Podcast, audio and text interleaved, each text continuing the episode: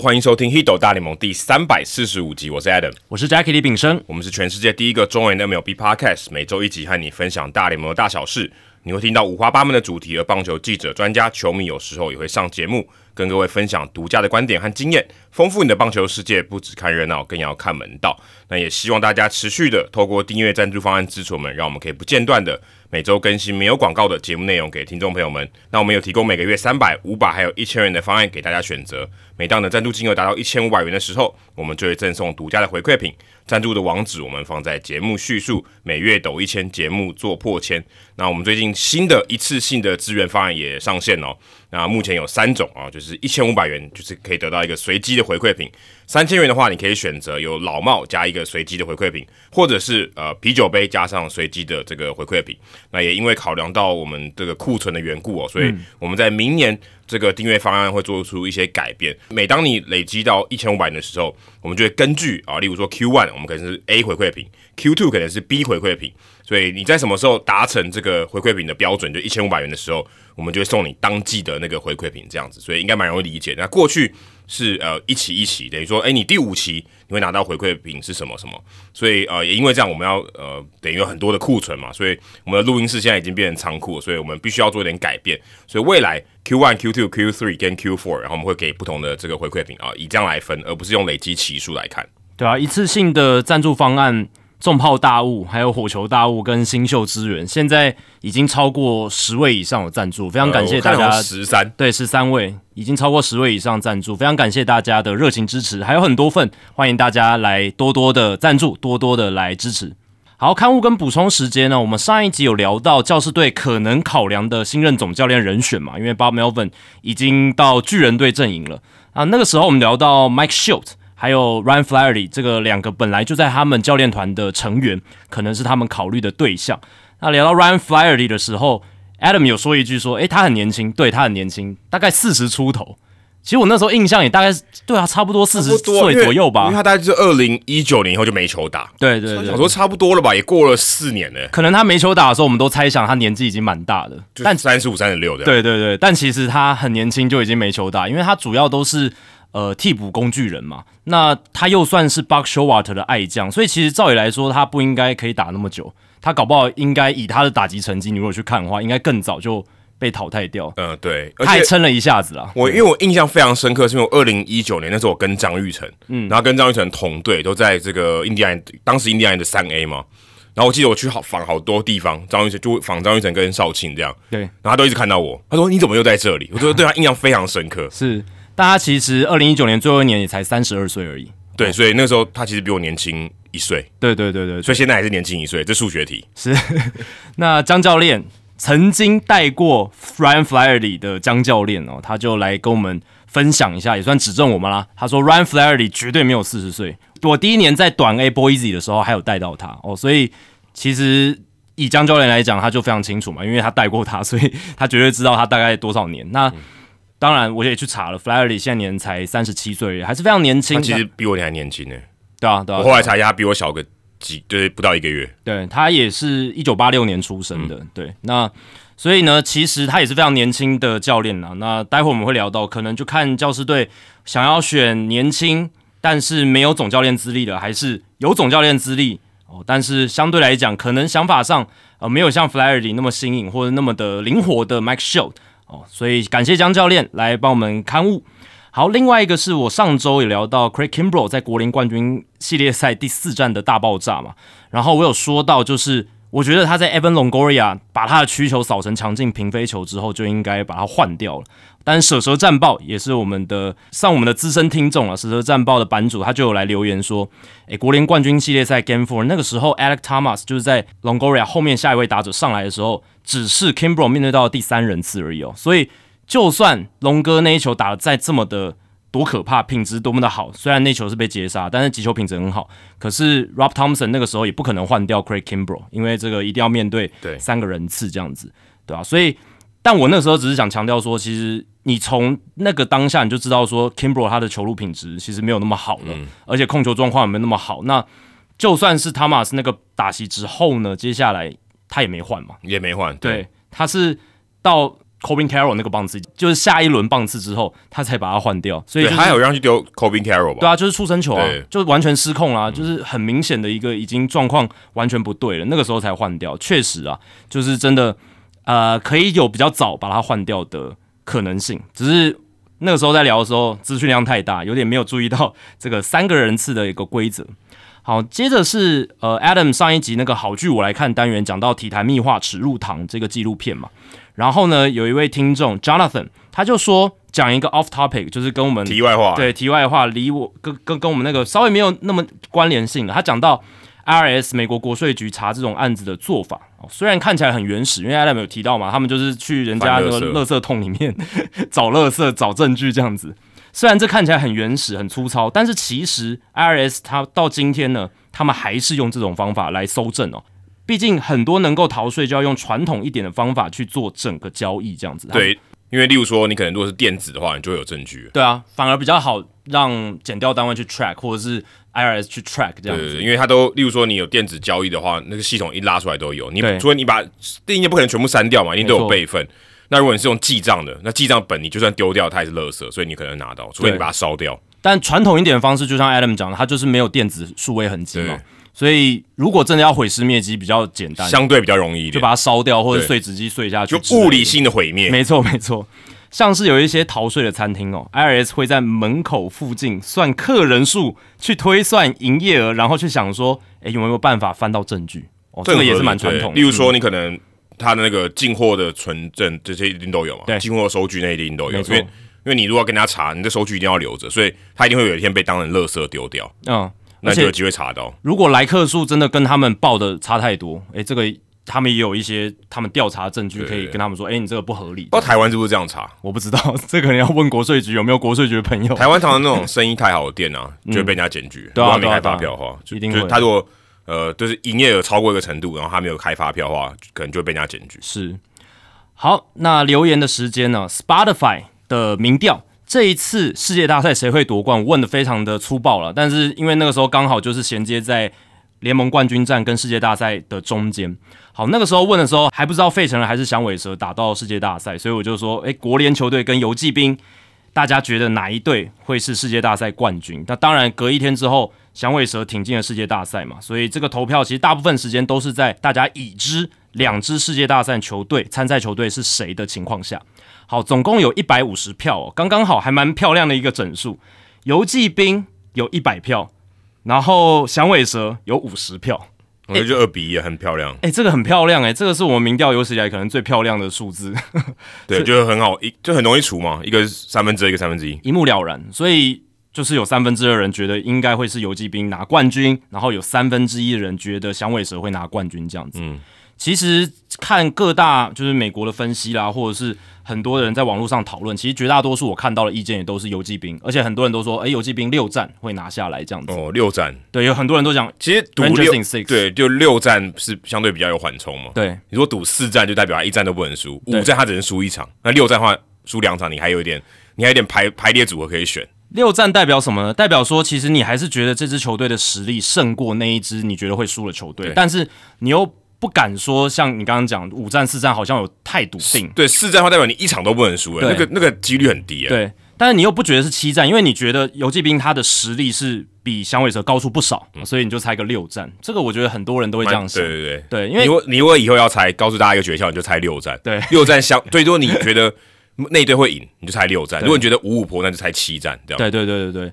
那其实就账面上整个阵容摊开来，确实游骑兵是真的比较深一点，稍微比较强一点。对这个也是呃费城人跟响尾蛇系列赛开始之前我们说费城人的嘛，对不对？费城人也是就摊开来就是比响尾蛇深很多，就是你看账面啦，就是讲账面上的阵容来讲，对啊，那我自己其实当然也是觉得游骑兵的阵容或者是这个球星的程度啦，或者他他们的整个阵容的实力略高于响尾蛇，但我们也知道，在季后赛真的短期杯赛里面，棒球的运动性质太高的不可预期性，所以我世界大赛开始之前，我自己有预测，我是预测响尾蛇四比三七战会拿下这个系列赛。哦，对，这是我个人预测，这样子。呃，我我也是选游击兵六战，你也是游骑兵六战，对，，OK，所以我要我要无脑一点 OK 我我不能太过度分析，因为我会这样猜，是因为其实呃，因为响尾蛇已经让我们看到他在费城人那个系列赛国联冠军战，他们有能力去击败阵容深度比他们深很多的球队。没错，而且其实费城人，我觉得在打线上面的这个强度，或者是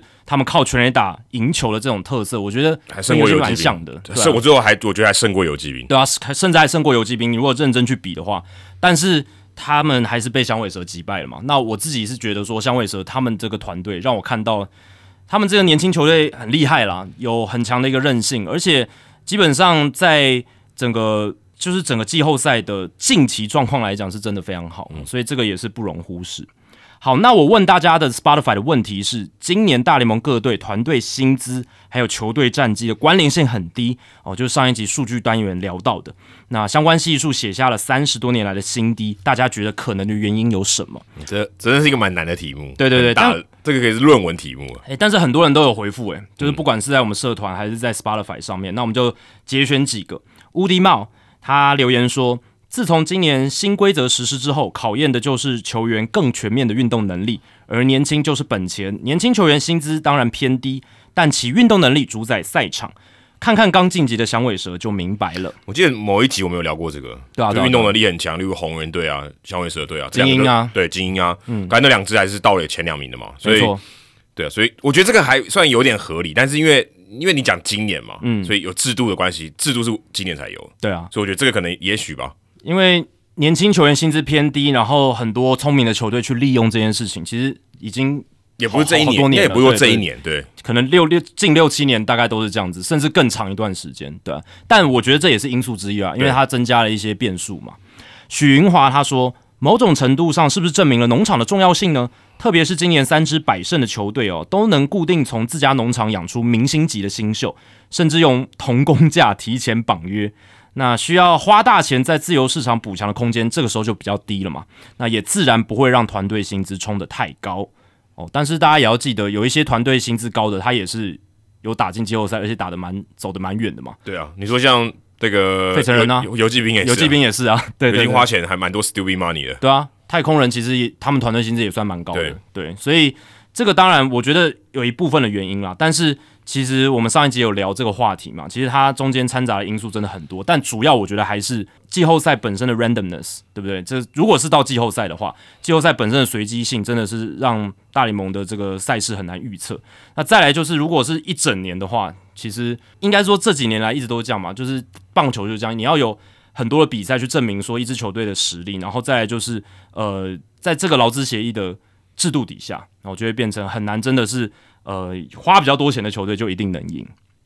然后接下来是 Cake，他说战绩好的球队啊，有些是经过了重建期，开始在收割农场作物，领薪资红利，好像是精英啊、响尾蛇、马林鱼、光芒，或是用延长合约，用平均年薪相对低的价码来绑住自己的球员，例如勇士队。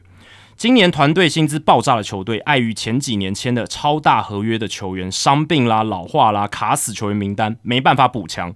像是洋基天使，或是季前花了大把美金，结果球员都在伤兵名单，或是完全没有打出预期成绩的大都会、教士。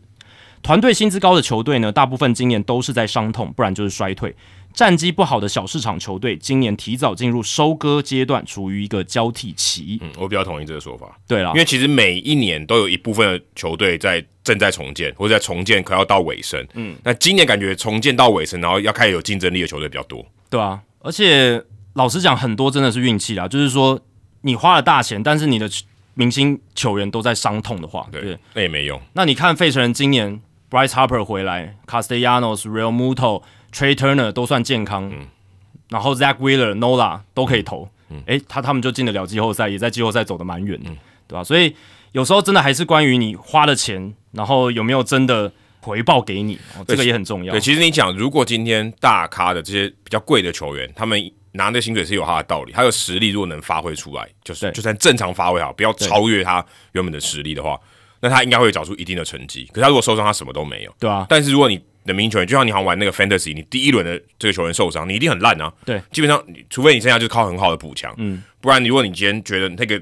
可以给你最好成绩的这些球员，他没办法给你任何表现的时候，你的球队很难好诶、那 Scherzer 跟 Verlander 如果在季初没有受伤的话，那是不是或者说 Scherzer 季初的表现也都很进入状况的话，那是不是大都会可能就不会把他们卖掉了？对对吧？这也是一个。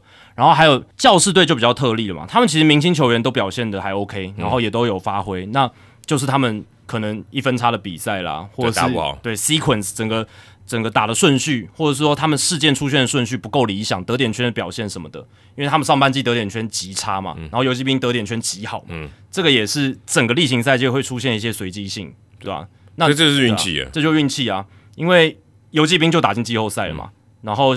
教室就没有，嗯，对吧？所以就是这样子，可能还有一些赛程上也有差别。对，你在一个相对你状况比较低的时候，你对到强的球队，你稳输。对，如果你状况好的时候，你对到诶相对比较弱的球队，你赢你赢的也是正常。对，没错，对啊。那我们也提到说，好的球队是状况差的时间会比较可以做修正。对，没错，这个就是实力上还是会有一些意义在，不是说哦，既然棒球那么难预测，那我们都不管了，就是大家都一样，都都是五十五十的机会，也不是一定会有实力好球队，他几率。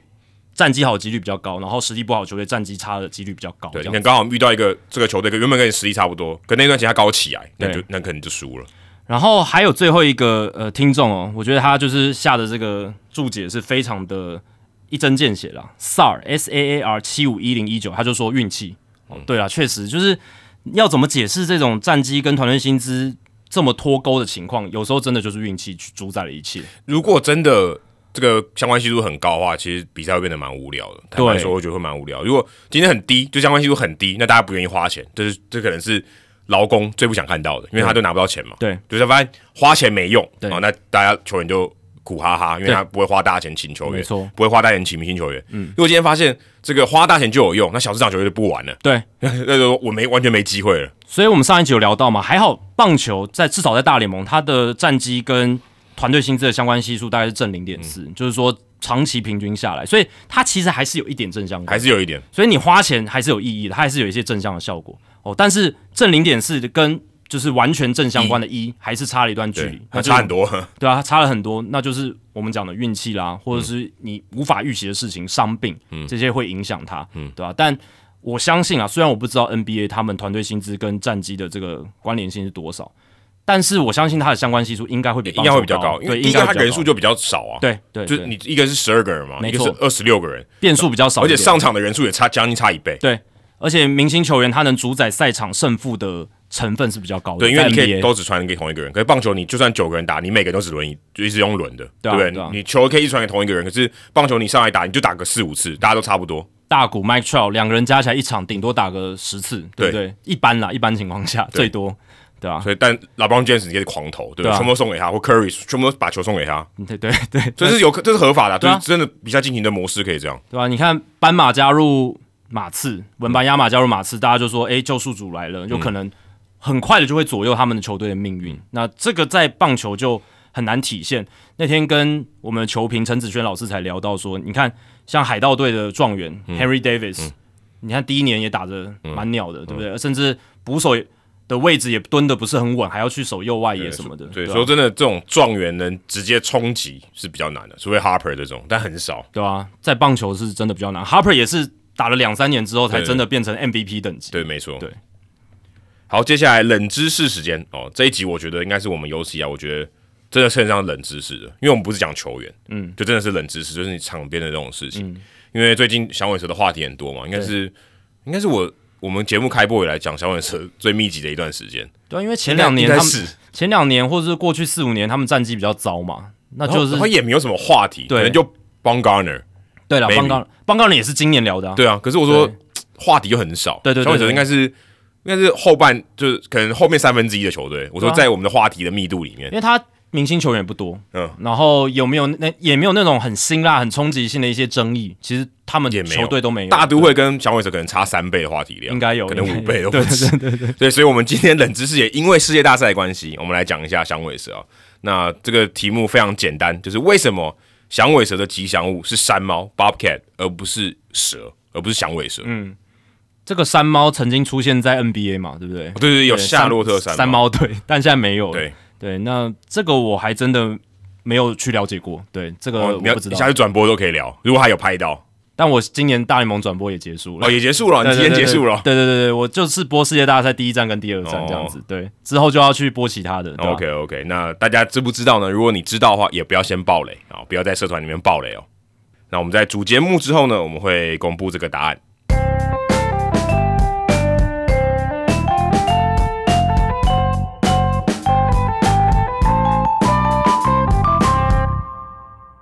好，那我们今天录音的时间是星期一哦，是十月三十号，也就是世界大赛第二站打完的隔一天，所以我们录音的明天哦，就是世界大赛第三站，所以我们先来聊一下上一次录音到我们今天录音中间发生的事情。呃，非常的比赛非常少，只有三场，就三场，就三场比赛，非常非常的少。那上次我们聊到是国联冠军系列赛第六战嘛，刚打完，所以扳成三比三啊，所以还没有一个结果。嗯，但你现在录音的话，我们现在录音的时间，你应该都已经知道，费城队已经。被淘汰了，响尾蛇队打进世界大赛，有点出乎大家意料啊，因为大家可能比较看好费城人，但是呃，就如我们上一集有聊到的，诶，当响尾蛇队发挥他们的优势，发挥他们的速度啊，发挥他们肯定有点像小球战术的这种打法的时候，他们就有机会赢。而且我觉得还有一个很大的关键是他们得点圈的表现啦，是真的在这个季后赛还蛮好，还蛮好的。他们那种比数很接近的比赛，他们能赢。对，尤其那种高张力的局面啦，要得分的一些契机，即便他们。没有那种长城炮火可以一次打好多分回来，对。可是他们就是能够在四十一集上面，我觉得真的是串联做的还不错了。对，而且第七站这个卡仔台美混血硬要蹭一下，嗯，对。Corbin Carroll 真的打的不错，对我觉得他前面几站真的打的很闷，一到六站三支安打，他打前两棒三支安打，其实球队很难赢。嗯，就你的前段棒制只有马特在打嘛，如果你讲一二棒的话，那你这个双箭头啊，Corbin Carroll 基本上没什么在打，六场比赛三支安打。第七站他就给你三支安打，有追平安超前安，后来又再再超前一次，又攻下一个超前分，所以那场比赛真的打得非常好。如果那场比赛有 MVP，那肯肯定是 Corbin Carroll。对啊，而且在国联冠军第六站跟第七站这两场比赛，响尾蛇都有四次的盗垒成功，然后都没有任何的失败，这个真的很厉害。对，这个也是非常重要。Corbin Carroll 在第七站就是个人两次的盗垒成功嘛，那我是觉得啦，盗垒这些速度战不只是。呃，会在账面上给予你在可能那一局的得分几率上面的提升呢。还有就是说，呃，可以对对方的防守投手带来蛮大一个心理压力。没错，有时候就算你到垒好那个半局啊，下一个打者三振了，哎，你也没回来，你就只是多进一个垒包，没有什么太大的得分上面的意义。对就后来没回来的意思。可是你让接下来对手都是会更加的不断的去提防的。没错，就会 投手就不会那么安心啊。他就知道说，哎，你真的随时可能会到。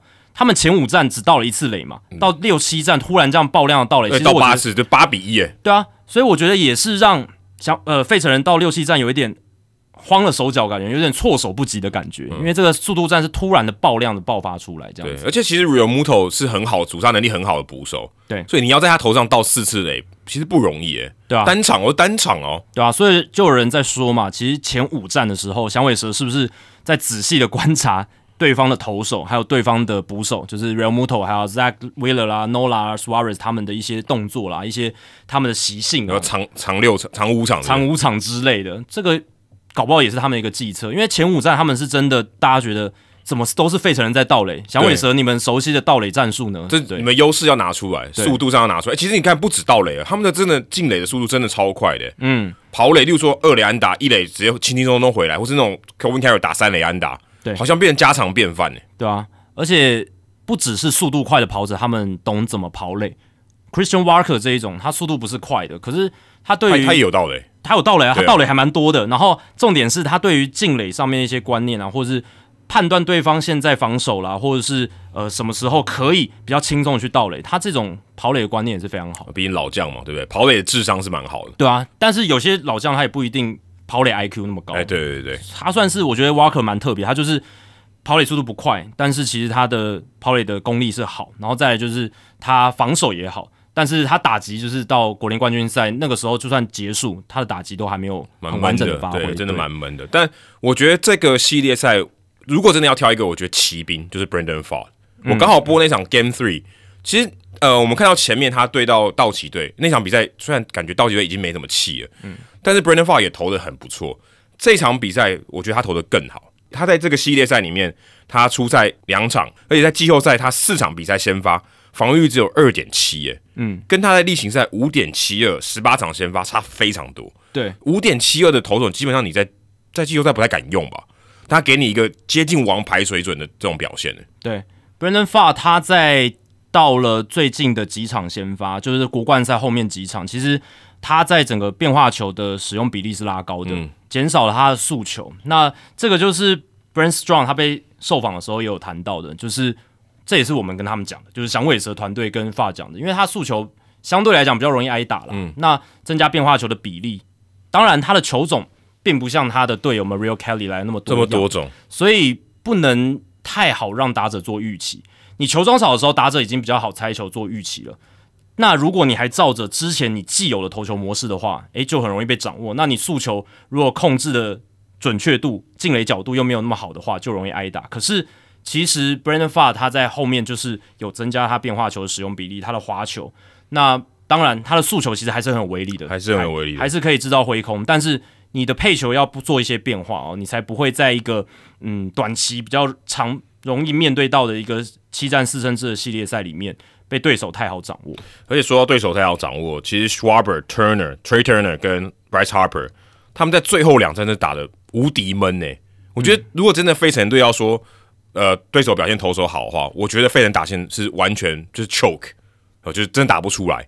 二十个打数只有一支的安打。在最后两战，而且最后两战他们都输嘛，原本是三比二领先，后来四比三被逆转嘛，所以我觉得这两战哦，这个 Schwaber Turner 二十个打出一支安打，而且打击率如果这样算起来就是零乘五哦，而且一支全垒都没有，四个保送诶，但前面的五战有八支的全垒打，哦，因为 Schwaber 打超好嘛，Schwaber 一个人灌超多支全垒打，打击率三乘四，你可以感觉到很明显的差异。那这两战你输的其实。不冤枉嘛？你你费城队得不了分，你最后一场四比二输掉，你得不了分，你就算 Suarez 投的还 OK，你也赢不了。对，但我觉得这个系列赛其实到最后啊，到 Game Seven 第七战有一个非常关键的打席，左右了我们讨论这个系列赛的方式。然后还有最后是响尾蛇出现这件事情，就是在 Game Seven 第七局下半，Bryce Harper 那个关键的打戏。嗯，这我在我个人的转播后记有写到，就是七局下费城人二比四落后嘛。一人出局，一二垒有人追平分，都已经上一垒了。Bryce Harper 上来面对 Kevin Ginkel，这个就是 Game on the line，make or break point。就是如果你被他打出长打，就追平。对啊，转捩时刻嘛。那其实去年国冠赛面对教室的第五仗，Harper 在第八局的那个 Robert Suarez 从 Robert Suarez 手中反方向全 A 打，逆转两分炮，费城最后四比三打败教室，就挺进世界大赛。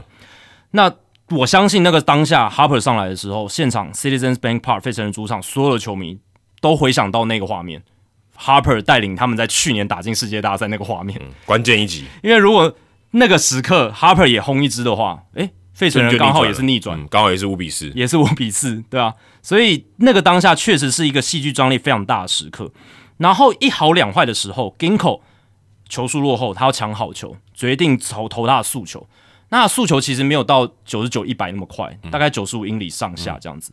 那一球呢？他投了一个将近九十五英里的速球，他该有的速球的威力的水准，可是失投了。因为看捕手他要的一个位置应该是外角高的速球，但是 Ginkle 他投到了红中，Bryce Harper 也出棒，因为一好两坏，对，而且也打得蛮远的。他全力挥击也打得蛮扎实的哦，击球出速高达一百零七点六迈，但是就稍微没有打准，打到球稍微下远一点的地方，那一球击球仰角高达四十四度，没了。所以最后。遭到 Alec Thomas 在中外野接杀，飞行距离只有三百三十一英尺。那其实这个球呢，它中外野飞球接杀跟逆转三分炮距离，可能真的只差一两公分的一个击球点。嗯，完全体现了什么叫做失之毫厘，差之千里。嗯，Game by the inches，真的啊。因为如果真的稍微打的在仰角低一点的话，那我们现在讨论就是，哎，费城人怎么样跟游击兵打这个世界大赛？对，很有可能。对，可是就还是前面的还是很鸟，他们打击还是很鸟，就差那支全 A 打。对。那 Harper 他自己赛后的时候也说，Ginko 的球就是比我的棒子快了零点一秒吧。他说 a tenth of the 嗯那个 second 让他没有打准，就很可惜。然后 Eno Saris 这个数据专家他有去找了，他说 Statcast 年代里面有六十颗出速一百零八迈、仰角四十四度的击球，就是类似 Harper 那颗飞球的事件，其中有二十三个有变成全垒打，所以是形成全垒打几率是三乘八三。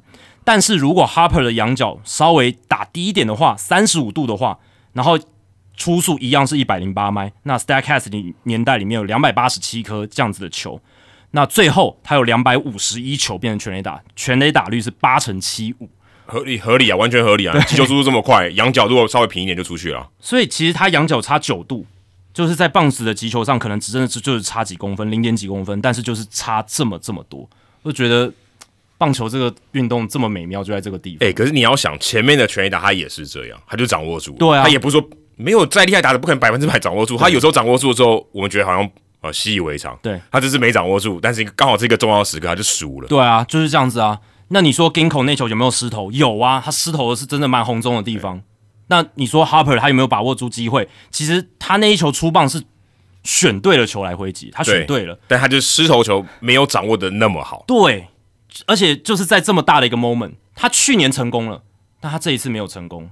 哦，所以就这就是明星球员的价值啊。对对，真他他的成功几率一定比其他的人大部分都还已经高了，已经一定还高的。对对不然他不是明星球员，好不好？对对，没错。那我自己也想分享，就是说，因为我有很喜欢的棒球作家，他是 Joe Sheehan，然后他有那个新闻性嘛。我自己在我转播完这场比赛之后，我自己觉得哦、最重要的关键点就是这个打戏，然后我也在脸书上分享，然后结果隔一天的这个 Joe Sheehan 他的新闻信里面，哎，他也写到了这个点，他也在讲 Harper 的这个点。因为你们都是专家。没有没有没有，我只是想分享说，哎，因为我订西恩的新闻信也订了五六年，就二零一八年开始。Newsletter 啊，这边跟大家讲，新闻信大家可能听不懂。对，newsletter 就是新闻信，就是你你付钱给他，他就电寄他的专栏给你这样子。那我就觉得说，还蛮就觉得好像就是看他的文章看到有成精的感觉，就是我大概从他文章里面学到了非常多，就是写作技巧，还有就是观察比赛的方式。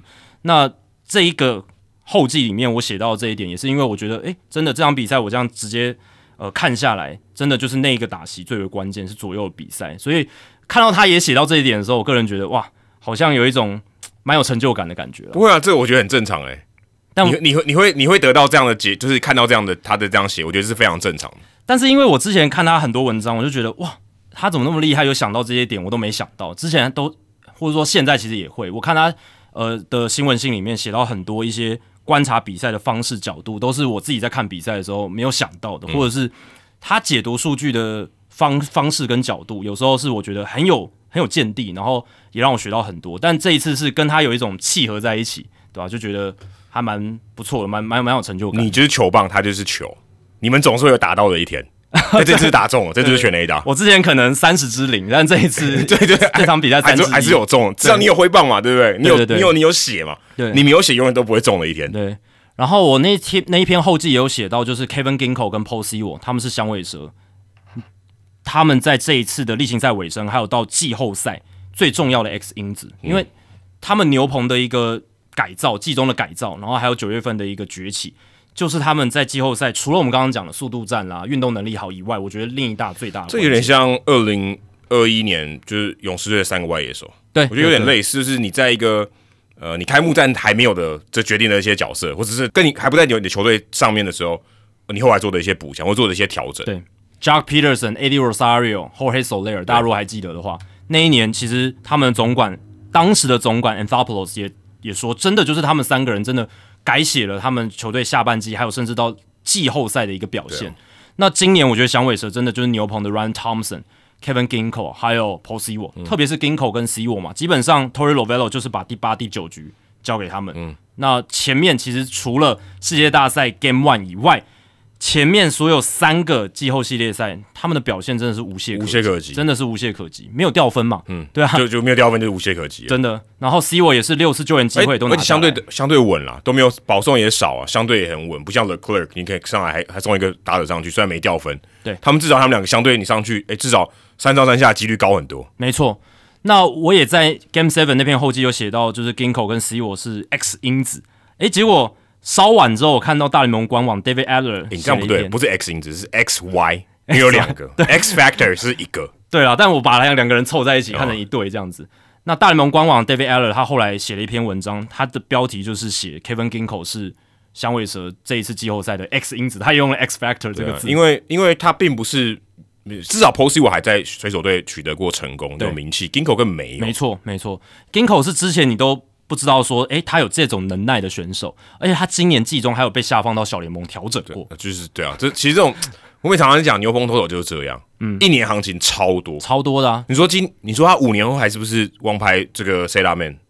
我觉得很难说，几率应该蛮低的。明年是不是都不知道了？对不只是一年行情，三个月行情都有的。你说对啊 Run Thompson 他在上半季的时候，到后来是被光芒队释出、欸，对，是是不要的，是不要的，是试出的。哎、你说光芒队他们那么会改造投手，或者是那么会把沙粒打造成珍珠的这种球队，他都不要了 Run Thompson。嗯，哎、结果响尾蛇用小联盟约哦，把 Thompson 签过去。嗯，马上没过多久上大联盟，到球季尾声，然后到季后赛投的是非常好，第六、第七局，不论是右打还是左打，响尾蛇都是交给他对啊，真的。很好用哎。对啊，所以其实这个真的不只是一年行情啊，两个月行情、一个月行情、三个月行情都有可能改写一支球队他在那一年的季后赛的战局。就是买对乐透，就还是运气，很多人买不到。对啊，但是我是觉得季中的交易变化，还有一些布局，我觉得还是很还是很重要。所以我也想聊，就是这一次世界大赛对战的组合，其实也给了我们一个启示，就是季中的交易补强真的很重要，而且季中的真的是如此。你看响尾蛇，我刚刚讲的 Thompson、C 我 C 我是从水手交易来的嘛，嗯，大家别忘了季中他们跟大都会交易换来谁？Tommy Pham，嗯，在世界大赛 Game Two 四支四的男人，对不对？然后还有去年的十二月交易来 Gabriel Moreno，还有 Lourdes Gurriel，哦这个很重要，这个太重要了。这个我觉得比 fan 还重要。我们那一天转播 Game Two 的时候，世界大赛 Game Two 的时候，转播导演就有秀了。Moreno 他在来到响尾蛇之后，如果有先发的话，响尾蛇战绩六十七胜四十一败，六成二的胜率；没有先发的时候，二十七胜四十一败，三成九七的胜率。差超多，就算是吉祥物也好，真的够吉祥。真的啊，就算你不知道是不是真的，它造成这个因素，但是我还是看这个数字，我都会把它排上场。所以就是有运气，就算是运气好，就算是福气也 OK，但他我们知道不是靠运气不，是？他攻防两端都很好，防守端他的挡球数据非常优异，然后他的传球臂力、他的盗垒阻杀率国联第一嘛。那打击上面他有很好的这个手眼协调跟球棒控制你。让一个二十几岁、二十几岁出头的这个捕手打第三棒，就知道他一定非凡了。对哪有这种这种很少啦？对，可能 Posey 吧，对不对？对啊对啊这种人真的很真的很少。你就亚列某利娜二十几岁的时候，刚刚上大联盟，他也不会打第三棒啊。他那时候还替补捕手，对啊他还没有立刻就站稳嘞，所以这种真的很少见，他们说很少见。要马上变成正中的主力，而且是中心棒次，而且是你可以说现在响尾蛇队不能没有他的球员。他甚至比 Francisco Alvarez 还打得更前面吧，比 Alvarez 打的还还 Alvarez 可能还没打到中心棒次。对啊，现在 Alvarez 在大都会的地位跟 Moreno 在响尾蛇的地位差很多啊。对现在 Moreno 已经是变成响尾蛇舰队核心的这种感觉，呃对，而且才来一年，才一年而已，就马上证明自己的身手，所以这个很重要。那你看游击兵那边，游击兵他们季中交易来 Jordan Montgomery，嗯，他们季后赛这次季后赛最重要的投手，应该说这样说没有太多的意义嘛，就是他跟 Eovaldi 嘛，啊，没有意义是没有其他的意见，对，没有其他意义，不是 meaningless。没错，Max Scherzer 也是。虽然 Max Scherzer 球季尾声有受伤，可是他在球季例行赛下半季也是给了他们几场重要的先发，真的没错，对啊他还是有渗透的，不要不要忘了。然后九月份游击兵从小联盟拉上来 Evan Carter，我们之前已经聊过，但他真的也是改写了这个球队打线上面的 DNA，我觉得改写了蛮多的。哎、可是你这样讲，被淘汰那些球队，他们也有一些做对的决定，对吧？当然啊，但但是是这些球队看起来他们做对的决定，感觉做的更对。是啊，或者是说有一些球队他没办法打到季后赛嘛，他没有办法让那些改变，也许有兑现的机会。也是没错，没错，没错。啊。那游击兵跟响尾蛇他们是这些改变带到了季后赛，然后有表现的机会，这样子。没错然后这些人也把握住。对，真的，我看季后赛，我觉得最大的关键就是有没有那种你觉得他普普，但季后赛打很好的那种人，这种人一多，你球队就会赢了。嗯，因为如果你你的主将一定都那水准都在嘛，你能季后你能打进季后赛，你的主将水准不会太差，是，你的阵容一定是相对完整。嗯，可是当你那些可能就是第七棒、第第第七棒、第八、第九棒，然后是年轻人或者这些呃，可能原本不是非常重要的选手，他们能打出成绩，像 Tommy Fan，我觉得就很好的例子。对，，Tommy Fan 不是跟那种不是 Bryce Harper，对不对？也不是 Kyle Schwarber，可是他如果可以打四支四，你就知道，OK，我连我连相对比较没有那么好，不是明星的打者都打这么好，那我球队表现一定不会太差。对，还有像牛棚、游击兵现在最受到信任的后援投手，不是 o u r l y Chapman，不是 Jose Leclerc，是 Josh Sports。对，这也是啊这个完全是出乎意料吧？这个谁想得到啊？，Sports 跟 Ginkgo 都对对，我觉得超不合理。如果你就今天这个，你今天呃随机选好了，对不对？说呃呃世界大赛会有哪两个这个后援都有上，随便选，绝这两个绝对不会被选到，你猜 Sports 去年例行赛的防御率多少？应该六或七之类吧。六点四五。今年他的例行赛防御率其实也没有好到哪里去，五点五。当然他的 FIP 是好很多，三点七五，可是他到了季后赛，他就是 Bruce b o s h 的王牌后援呢。真的，相对起来，当然他可能球位不是像 Chapman 跟 Leclerc，可是他给你的安定感，我觉得比这两个好一点，远远胜过了。当然 Leclerc 他是有他既定的一个角色，没错没错，就是第九局，对，有有点像 Kimbro，对对对对对。你说 Hoffman 跟 Kimbro，maybe Hoffman 可能球会好一点，对，反正就是但但 Hoff 但 Hoffman 不会去投第九局，反正就是那场比赛应该是最后一个后援投手才会让 Leclerc 上来，没错。但 Sports 会是 Bruce Bochy 在呃张力最大的时刻，或者他最需要抓三振的时候，而且球队甚至是有一定领先的情况下，会把他拉上来。只要有领先或平手局面，Sports 就是 Bruce Bochy 高张力时刻最依赖的，不管是救火队也好，或者是要守住锁定那一局的一个领先也好，他最信任的那个人。所以，呃，你可能在季前，或是在这个球季还没，这个你可能在季中，或是在这个球季还开打前，你都是没有人要的球员，对啊。但你在世界大赛变成主要的角色。嗯，那我看响尾蛇的阵容，我也得到一个启示，就是说不要只仰赖单一的球员获取管道，因为你看响尾蛇哦，他们二十六人的名单里面。有十一个是自家养成的，其实蛮多的，但是他们有五个是自由球员，八个是交易来的，两个是从让渡名单捡来的。嗯，其实八个交易蛮厉害的，对，八个交易蛮多的。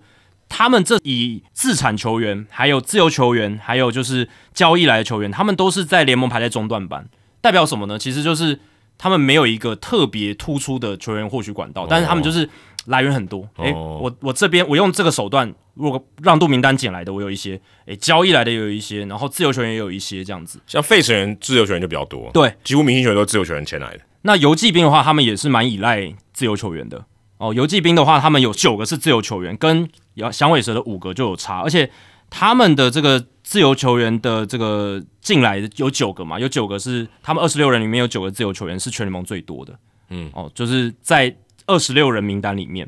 那他们只有五个是 homegrown，只有五个是自产的，所以是蛮少的。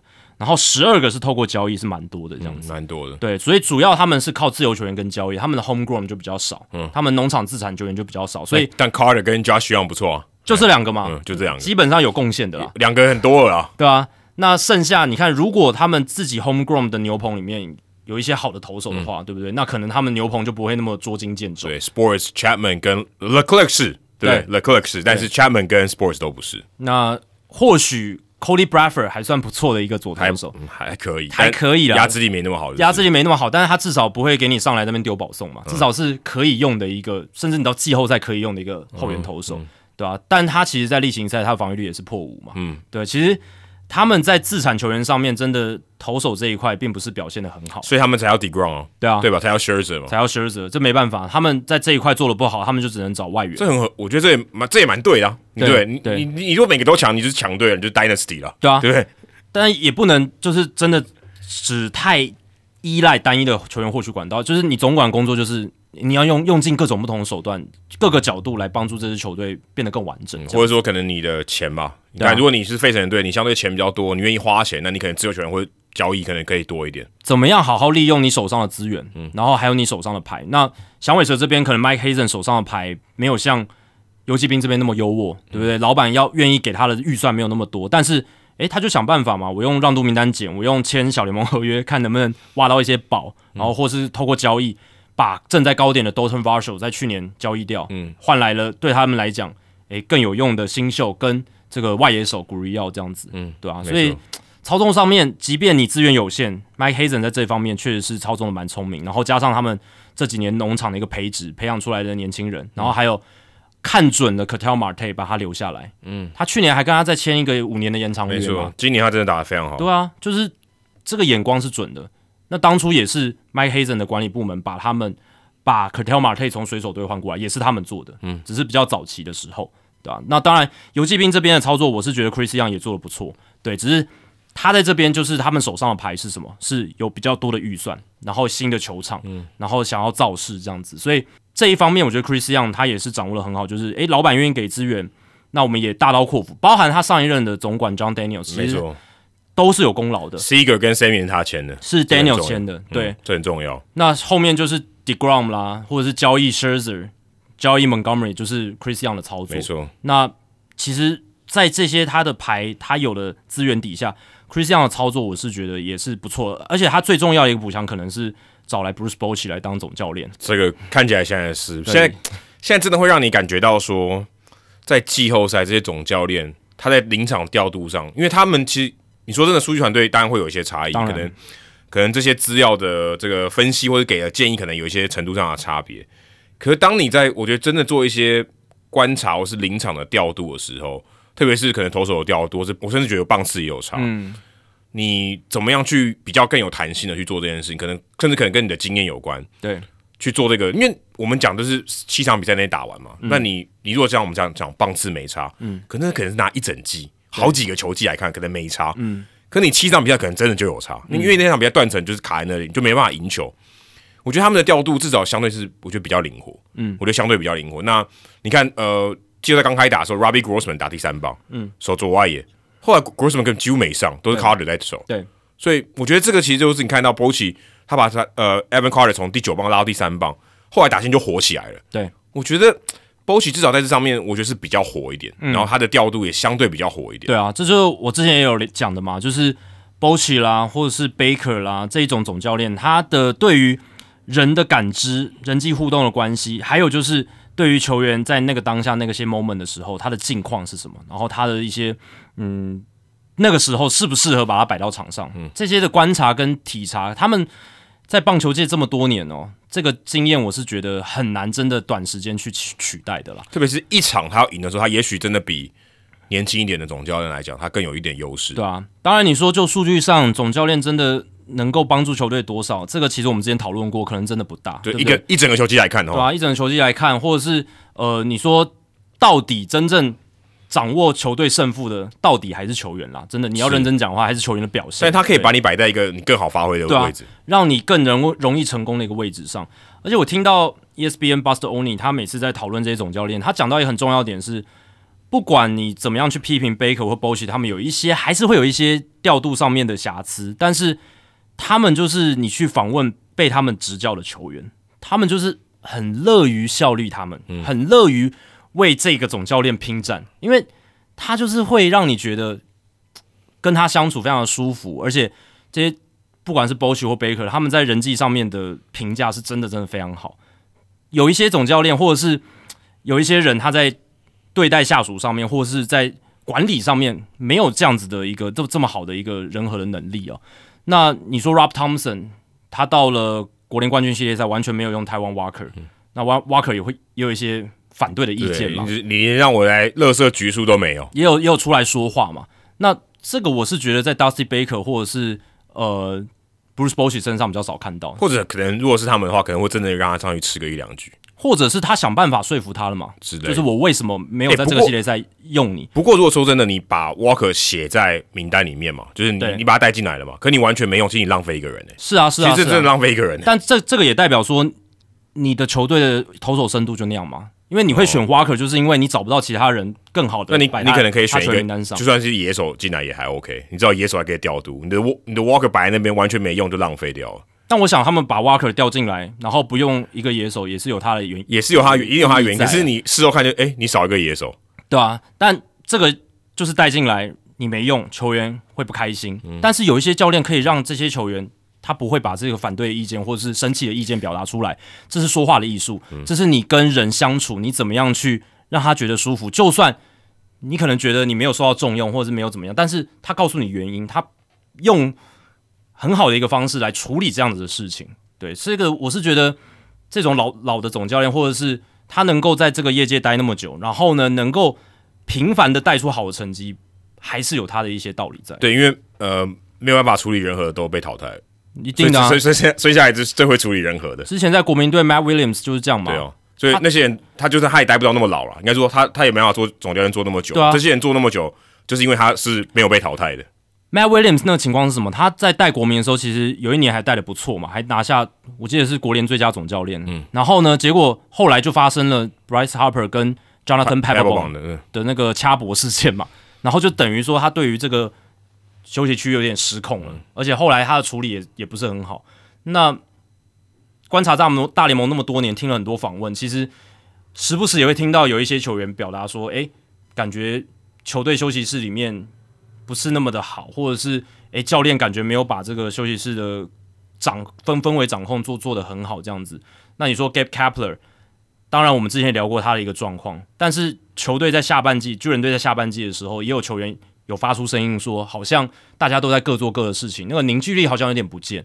你可以说是战绩差的时候，好像都会有这种反应。可是我只是觉得，嗯，搞不好如果是 Dusty Baker 在那个休息室里面，搞不好球员不会说这样的话，即便内部的氛围可能不好，可能他不会拿出来对媒体说之类的。这是我自己个人的揣测。我他们最重要的原则是，你们所有事情都不能跟媒体讲。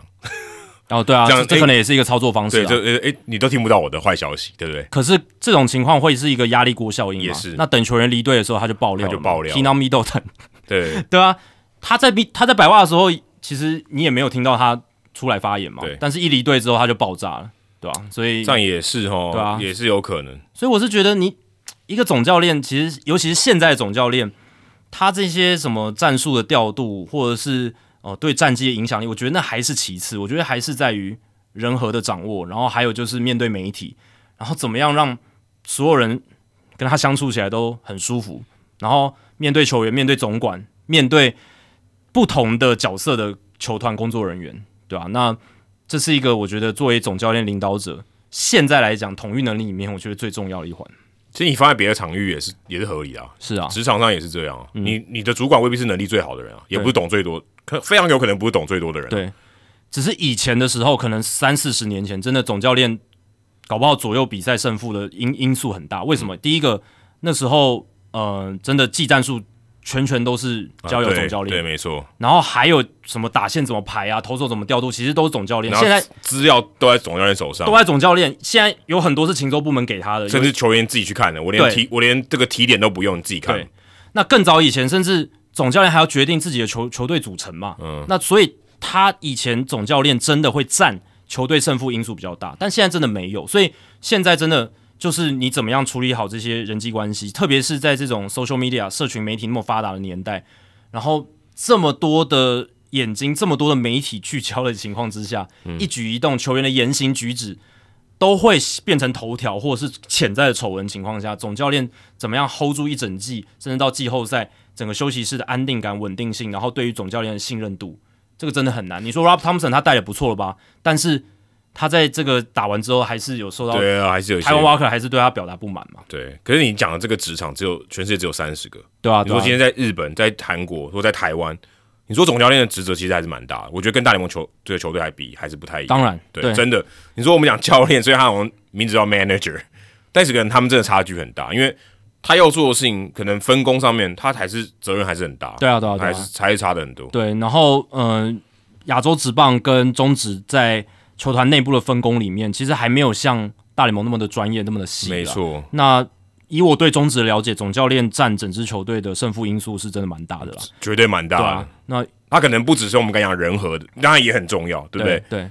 但可能说球队的组成或什么，真的跟他可能也有关。他的他真的可能一二军的调度也跟他有关。以魏全龙来说好了，这个大家都知道嘛，因为魏全龙现在就是叶总的球队，那教练团的成员甚至球员的组成都跟叶总有很大很大的关系。选材也跟他有选的，因为大联盟这个总管在选的，对不对？对。然后包含球队的球风，然后哪一些球员比较容易有机会有出赛的机会等等，其实都。我觉得蛮吃叶总的一个意志，这样子，这个是我们在龙队可以观察到的现象。那这个就跟现在大联盟绝大多数球队是不太一样，没错，对吧？现在大联盟在决策的 input 上面、输入上面太多来源，太多了，对吧？不只是哎，其实管管理部门，甚至你刚刚说的球员自己，可能现在球员自己懂得越多，他的意见或者说你可能资料给我，我自己读嘛，要不要要不要读，我自己决定。对你你不要告诉我自己判断也都可以。而且现在教练也越多了嘛，还有什么心理教练，还有一些什么呃 performance。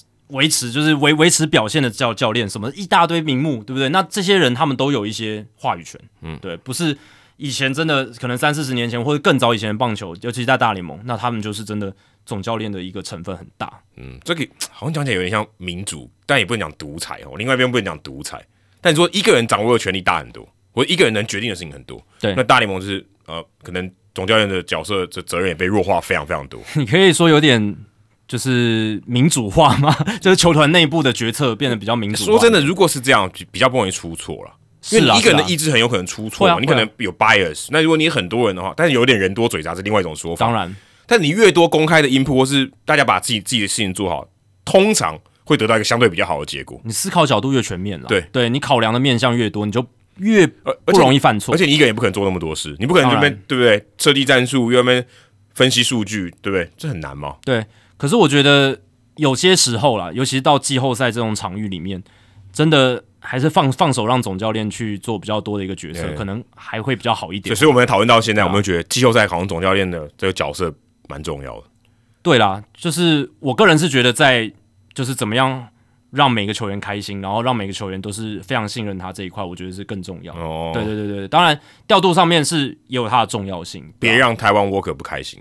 对啊对啊，这这个我是觉得蛮重要的啦，对啊，我是觉得蛮重要。而且我自己观察这一次的季后赛，还有一个有趣的点就是，呃，打败酿酒人球队哦，尤其过去这几年下来，好像都可以进世界大赛。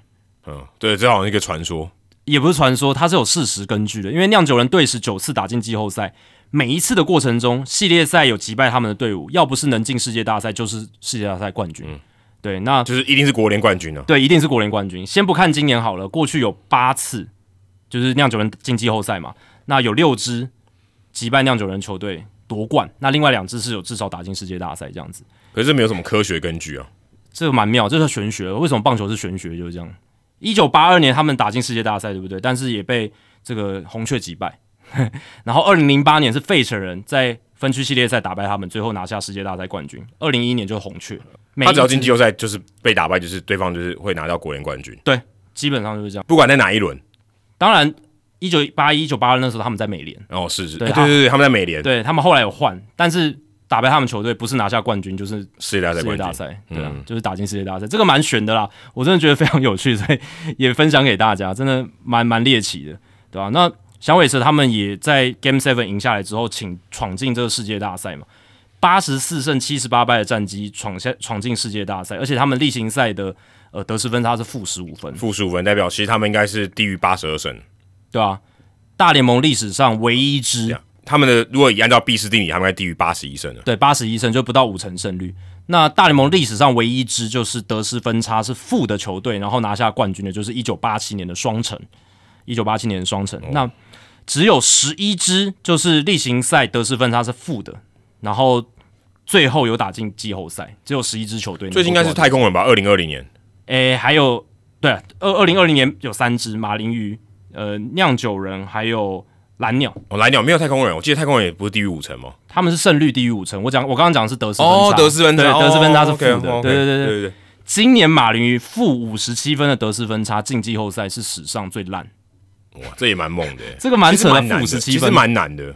因为之前就是得失分差最烂还打进季后赛的是二零零五年的教士，他们负四十二分，然后以八十二胜八十败的战绩打进季后赛。这样的教练真的蛮厉害，一分差很会赢。那时候教练是谁？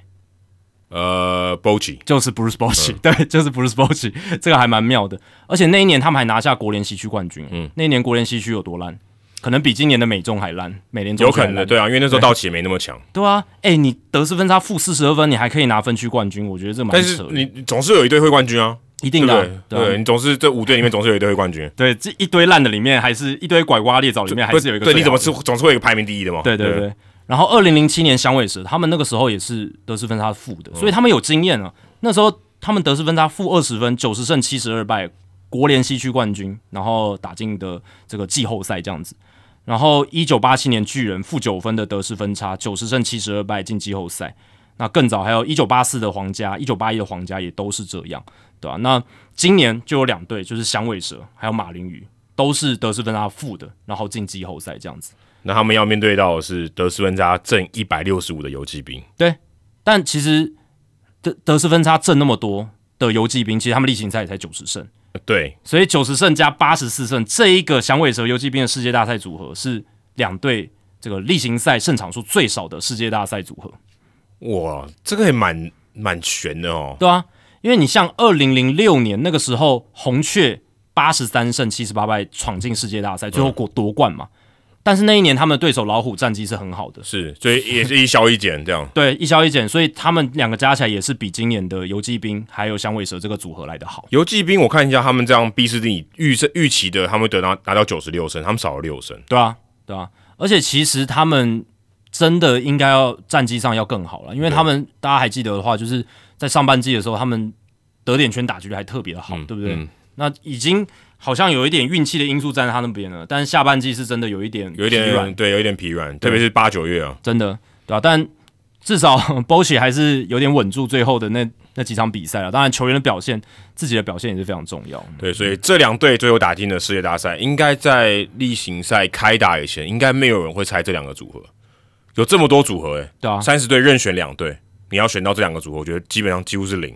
对啊，我记得子轩老师有在转播的时候分享说，好像在季前这一组世界大赛组合赔率好像一比一赔一千多，还是就是一千多还有几千多啦，就是几不可能一千多，一千多太太低了。忘忘记是几千多，反正就是四位数啦，就是四位数这样子如。果这两队打打在世界大赛，对对对对对我觉得应该更低诶、我说更就是嗯数字应该赔率应该更高，对我听到讲的是这样子啦，哦就是几千多啦，对啊，对很难，因为你要光选两个强队到对到都不容易了吧？对要命中两个强队哦都不容易嘞，对啊，对啊更别说还是相对不是那么被看好的两支队伍。游骑兵还算还算强对对，只是他们去年真的一分差的比赛太烂，所以战绩很差。但其实看阵容的实力来讲，是蛮多人觉得他们是有一点点机会。他们也许在前十吧，对啊嗯对？说说第十、第十二这样子，但你还不是前十，但响尾蛇是真的没有人看好了，就是说没没，有。如果有人之前看响尾蛇，我是觉得他应该疯了。对啊，大家会觉得，诶，响尾蛇他们有应该会成长，他们的战绩会进步哦。但是你说要直接杀进世界大赛，你说这样讲的话，在季前是没有人会相信。就跟去年精英打的很好一样哦，啊大家可能觉得，哎、哦，他们是不错哦，开始又起来哦，嗯但他们打的很好，这样子。，但没错，今年小尾蛇也是一样的道理，就是给你的惊奇蛮多的啦。那、嗯这个系列赛，我觉得呃，大家可能也许在美国相对受到的关注比较低，嗯呃因为没有大市场球队嘛。但游击兵还算稍微大一点点，但响尾蛇肯定是相对小的市场球队，对，所以对他们来讲，也许大联盟这受到关注的程度没有那么高，但呃，对于我们来讲，我们还是要聊一下，因为这对我们来讲是一个很重要的话题。世界大赛每一年就那么一次，对啊，对于呃电视转播公司或者是转播单位来讲，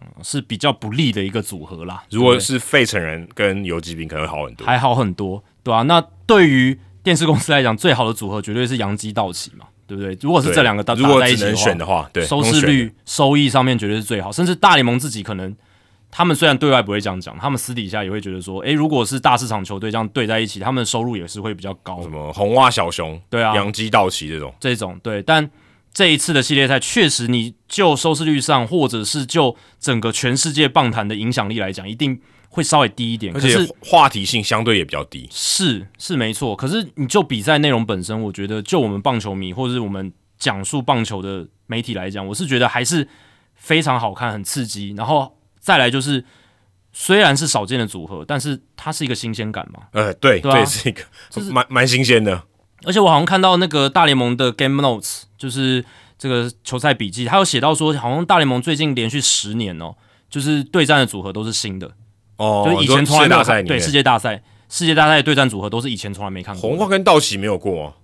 应该是没有。哦对对，就是都都是新兴的对战组合这样子，哦，可能红花打进世界大赛这个次数没那么多。太少了。就是以前以前他跟道奇有机会对的时候，他都一直打不进啊，对啊对啊，就是机会太少了，对红花是后期的才有的，就是两千年之后的。对啊，所以你有这个，我觉得有新鲜的对战组合，然后去照顾到一些相对来讲关注度比较低的一些市场，我觉得也不失为一件好事啊。嗯，对啊，对整个棒球大联盟棒球产业在美国来讲也是不错的，而且说真的，游击兵值得打进世界大赛了，因为他们球场刚启用嘛。而且老板投资很重要哎、对啊因为让你的这个投资有兑现的一天嘛，对对不对？对不然怎么哎、让道奇跟光芒来我们这边主场打比赛，没有我们游击兵，其实我看到费城人啦、游击兵啦，他们能走季后赛走那么远，然后呃投资得到回报，我自己也是觉得开心，因为这样对于老板来讲，不管是费城人 Middleton 还是呃这个游击兵的老板，对他们来说，他们就会觉得，诶，我这个投资是有意义的有，效果的。我不是笨蛋，我不是盘子这样子。对，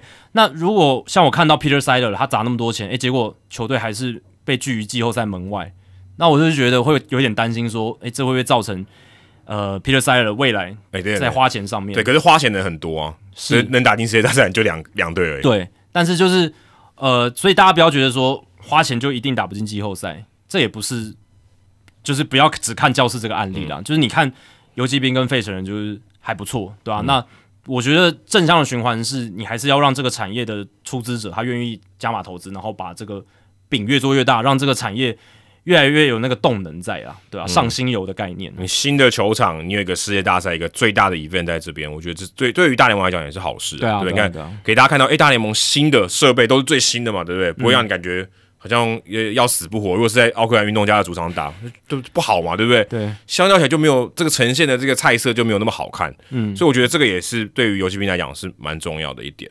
那在我们录音之前，其实世界大赛只打了两场啊，刚好一胜一败。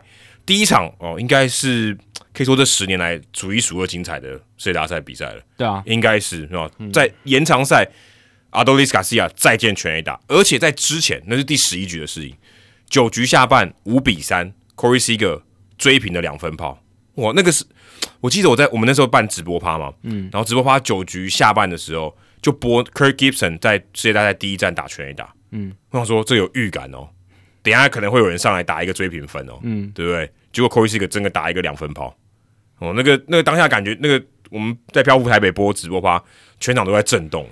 那个是世界大赛史上第六支在第九局下半追平或者是再见的全垒打，第六支就而已。就就六支，对。百年历史就六支，然后其中有三支的苦主是响尾蛇，对，这这个我觉得太好笑了。个。这个已经很悬了，二零零一年，Tino Martinez 跟 Scott Brosius 打金饼弦，然后都是苦苦主都是响尾蛇，然后现在相隔二十二年之后，他们又打进世界大赛了，然后又遭到这种可怕的待遇。而且第一场都给你遇到了，对啊，Corey Seager 真的哇，那一棒，我那时候喊到喉咙都有点快破掉了，嗯，真的太惊天一棒了。当然，你如果去细看，其实 Posey 我他也是想要利用他的长处嘛，High Fastball。嗯，这这个季后赛我们看他多多丢了多少而且可以制造蛮多回空的，知道很多回空，而且就算打者打了，常常打到球的下缘，嗯，常常是界外球或者是那种不营养的飞球。基本上前面他几乎这个 high fastball 还没有被这么强的重击过，但是那一球，我觉得 s e g e r 他准备好，他也预期到 s e w a 他在那个时候会走他的 high fastball、第一球，然后应该就会走他最有信心的球路。s e w a 他还有一个 sweeper 就是滑球，但是他的滑球其实也不是那种超级绝杀的那一种，对，那其实他是这两个武器搭在一起，才让他的压制力那么好。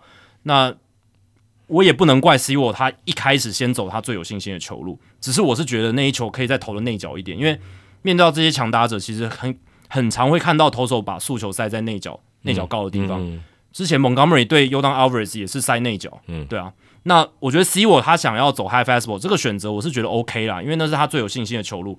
那你走高的 High Fastball 的话，面对到 Seager 他这几年打高球打得那么好的打者，你还是要塞的再靠内靠近内角，但是他投在比较靠本垒板中间的高的位置，我觉得就被轰出去。我觉得他做的最不好的是他保送 Taveras，对他如果没有保保，送 Taveras，那次就算洋葱炮也就算了，就对五比四，好吧，就不会追平了。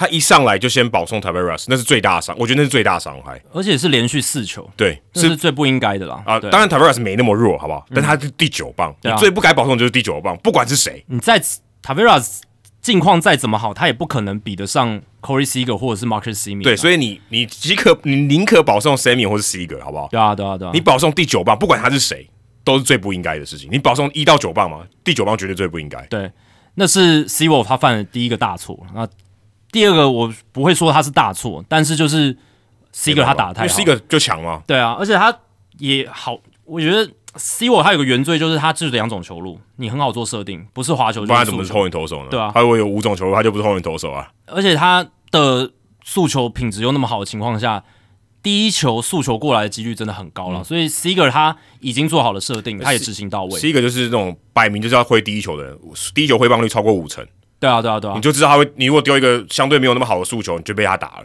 他在这次季后赛也展现了蛮好的选球，他是那种我是觉得他有一半的打击，他射进就是要第一第一球就回，然后另一半他就是耐耐心就不回。对我就选，就是如果你状况好，我第一球一定回。对这样。对对，他的那个击球策略是蛮明确的啦，那可能也是他击球结果蛮好的一个成功因素。对，因为他第一球的出棒执行成功率是蛮高的，嗯。也让他在第一球的破坏力，我有看过，就是他第一球攻击的 OPS Plus 都比他例行赛一般的整体的平均高出不少。这样子是是对，所以。那一棒他是真的执行到，而且蛮高的一个四缝线速球，又是 e w a 的速球，其实真的不好打，可是他把它轰到四百英尺之外。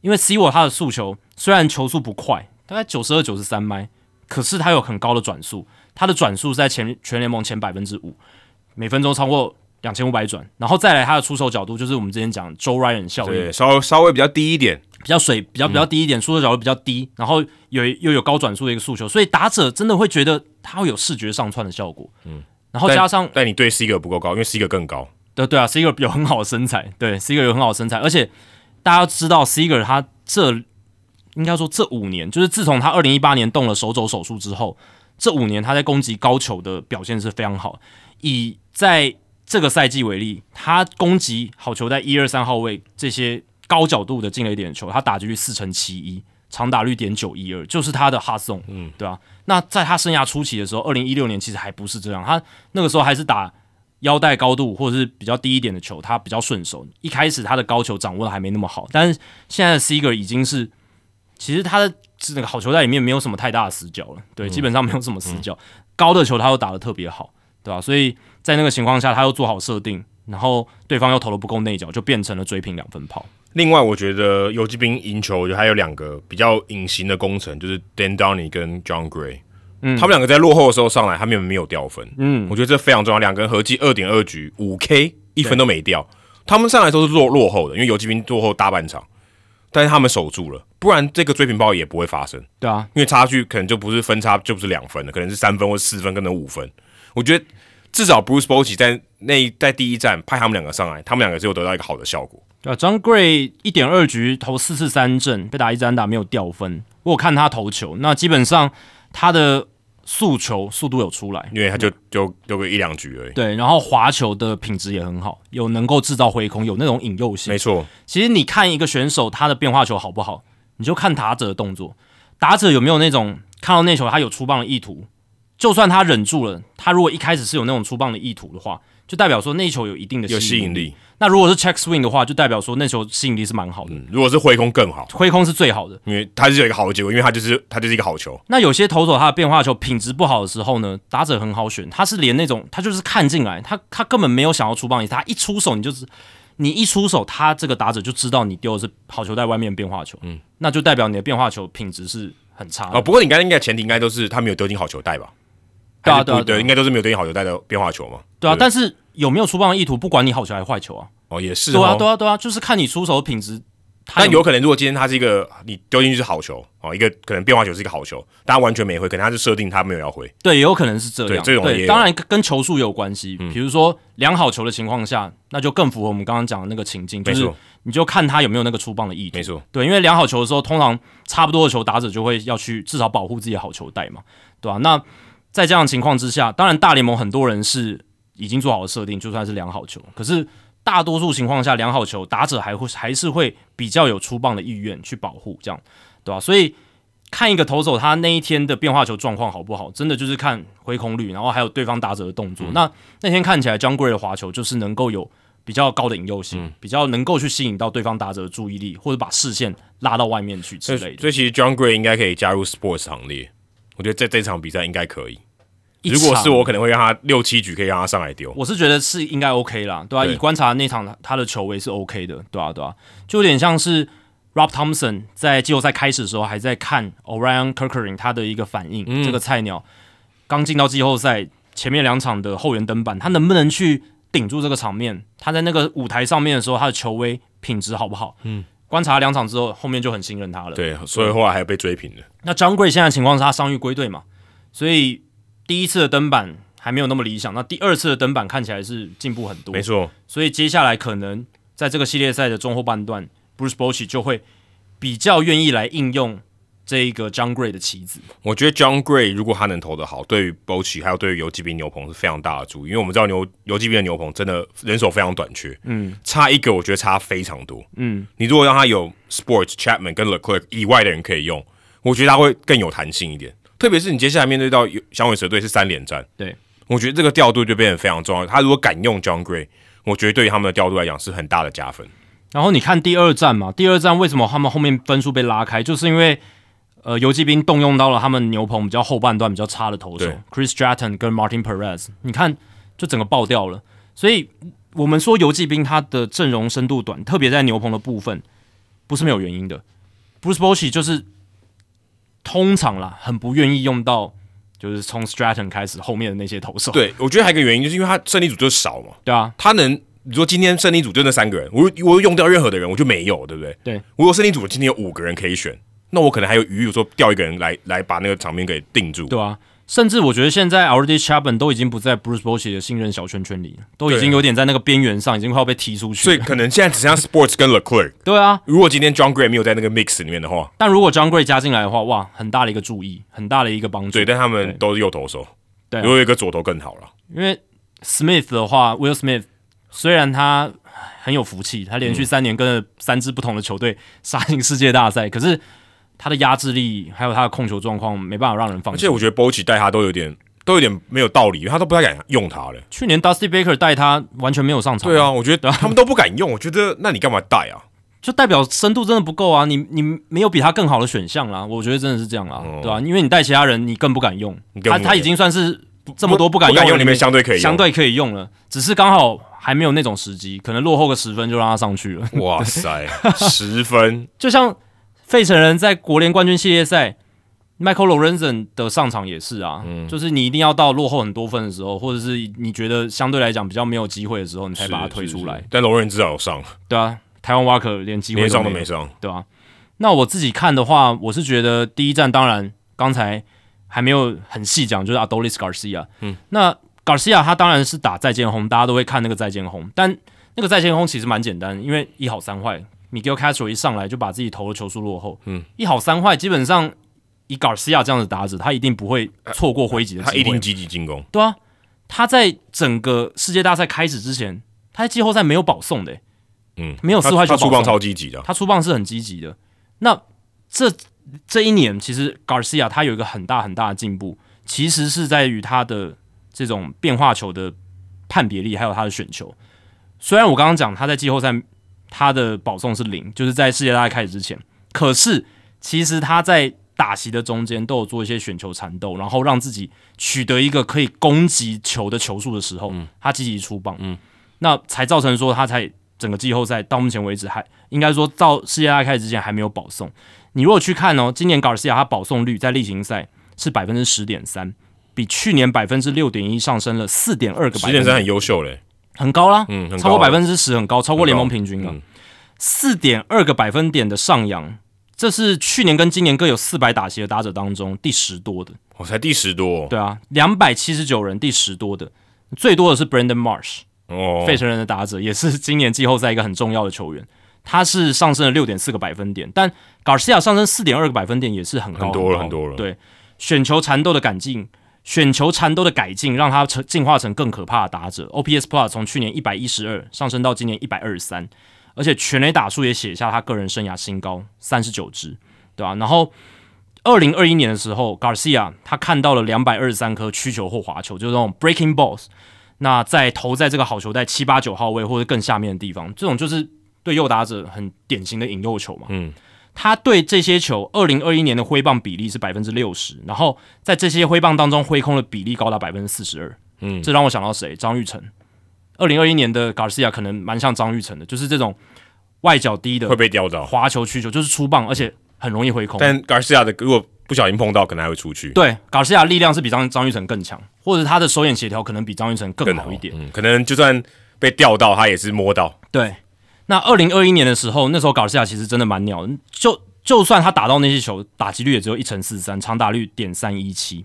所以二零二一年的时候，或者是去年，你对到 Garcia 投手，你只要稍微一好球两好两好球的时候，你就是可以掉外角的滑球，掉外角的曲球，或者是压低，全部压低就好，它就很容易被解决。可是今年呢，他开始能选掉那些滑球跟曲球，他追打坏球的比例减少。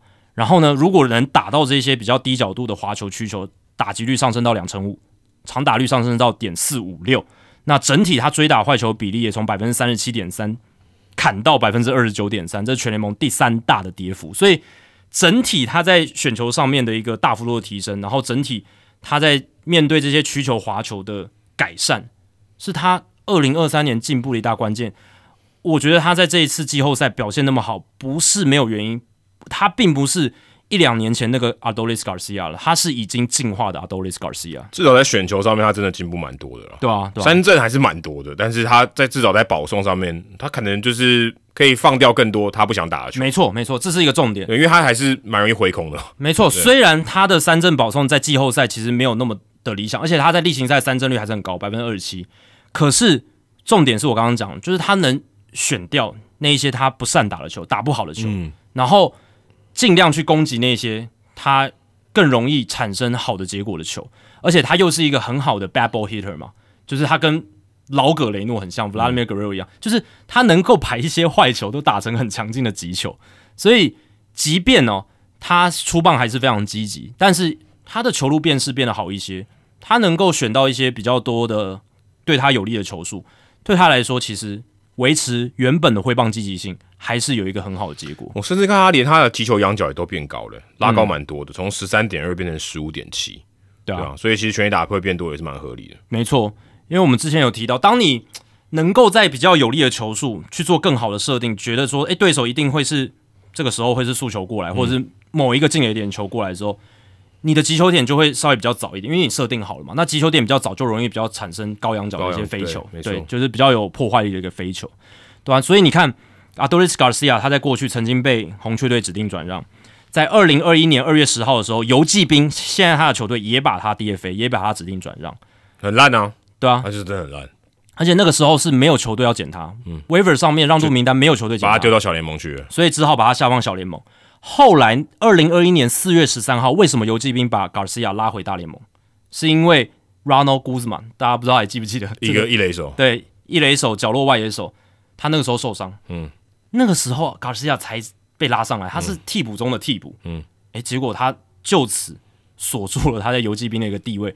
当然，今年的高尔西亚又更加的进化。我跟你讲，二零二一年嘛，就他拿一百败那个时候，没错没错，就真的烂到球队已经烂到随随便拿都可以上了。对，一定要烂到那种地步哦。然后你正中的这个主力的一垒手受伤了，你才把 Garcia 拉上来。他是惨到那样子的一个地步。但是你看这几年，你给他足够的出赛机会，他把握住。他用他很好运动能力，很好的外野防守，先掌握住一席之地，然后打击上面今年的进化，嗯，让他在来到季后赛之后能够展示这样的成果，就算是等到那个舞台啦，但还是要跟大家强调一下，这还是有幸存者偏误，还是很多人没有成功了。有啊，一大堆啦，超多的，很多人是我们刚讲，跟跟 c i a 经历差不多的，他最后还是消失了。对啊，有很多人。他就算获得了机会，但是他没有做一些改变，他还是如果今年的 Garcia 还是保送率只有百分之六，他还是挥空率非常高的话，我相信他在今年季后赛也不会打那么好。我可以跟各位保证，可能是替补。对啊，有可能对啊，就可能只是第四号外野手的角色。我来给各位一个例子哦，就是在 Game One 世界大赛第一战三局下，那时候游击兵才刚丢了两分的领先嘛，那时候响尾蛇三比二反超，那时候一个局面有一个改写，那三局下半回回到游击兵的进攻。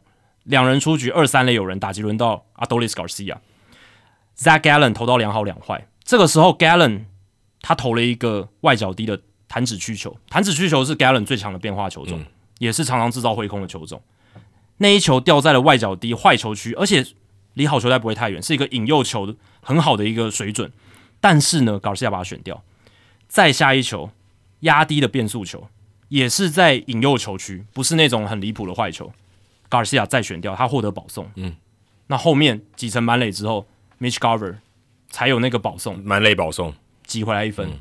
对，所以 Garcia 那个选球，可能是比起他打那些全垒打来讲，你更能去看出他在今年进步的点在哪个地方。你这样讲蛮有道理的，哦，对吧？因为力量还有全垒打爆发力都是他的强项，本来就有了嘛。你去年就知道，你前年就知道了。但是你要选到你可以打的球比较重要。对，因为你在 BP 的时候打击练习都是。都是那种 me ball 给他打，然后他去前年、去年、今年他都可以把球轰得非常远。但今年的不同是什么？他能够选掉那些不太适合对不太适合让他被三振的，或让他打不好的球。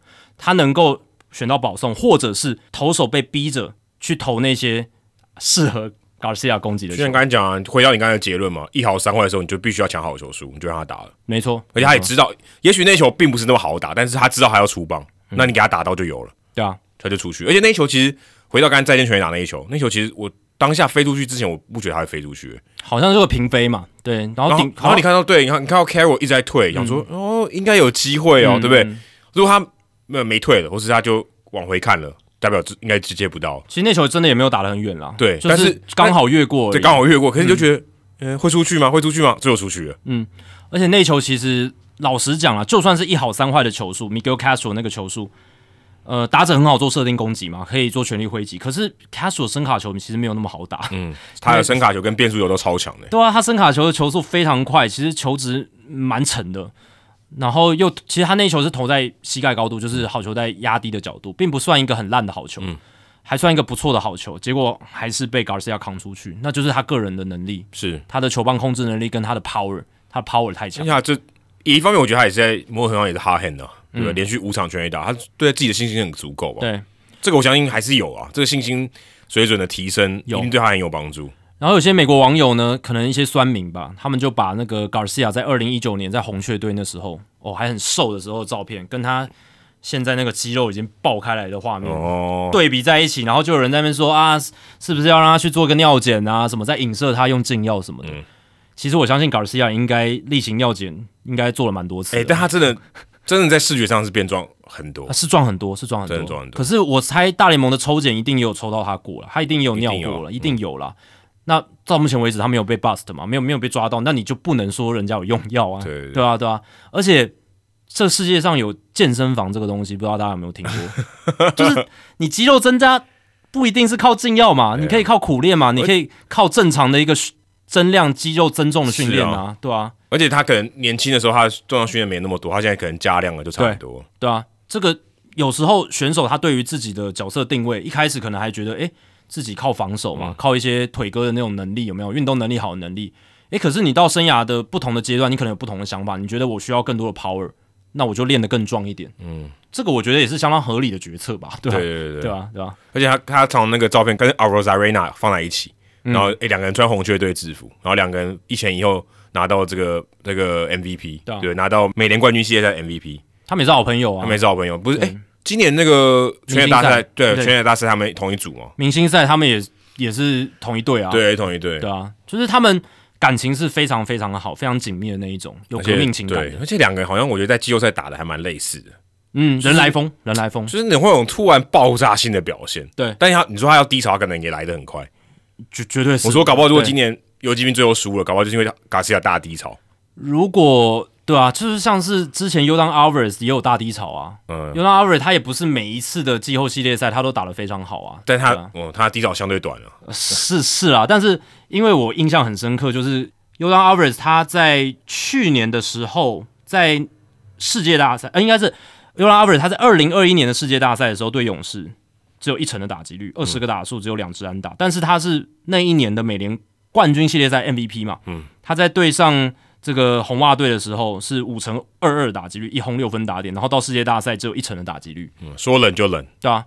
Castellanos 也是啊，今年的 Castellanos 在分区系列赛最后两战不是都单场双响炮吗？哦，对，然后呃，在呃分在冠军系列赛第一个打席又全垒打，全垒打，后来他连二十三个打数没有安打，对，这这冷到爆。他从那次全垒打之后，一路到费城人被淘汰，他没有再打出任何一支安打，因为他每场都有上，对啊。我觉得这个汤普森没有把他换下来，让他调整一下，我觉得是不太应该。但汤普森好像到了季后赛，尤其到中间后面，他就是固定那个打线，对，一定不换了，对对对。但我是觉得是这样啦，就是任何的 hard hand 为什么？很多的书籍或者分析文章都在破除大家这个迷思，包含思维误判，就是这样。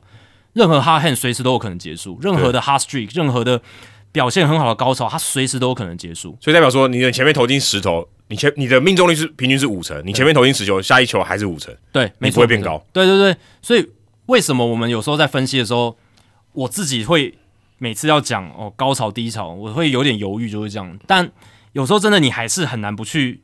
看说现在的境况，哎，可是我觉得你不说科学的结果，就是讲结果，就他有没有打出安打，就打击率上面有有没有有没有提升吗？可是对于那个人的信心，一定是有提升，有啦有啦，这个不可能没有的。对，所以有时候呃高潮，或者说最近手感很烫，可能是他那个时候真的诶击球的手感好，然后他的看的球也很清楚。可是对方这个时候会不会更加注意你？会会啊。对方策略上会不会针对性的来做一些调整？会。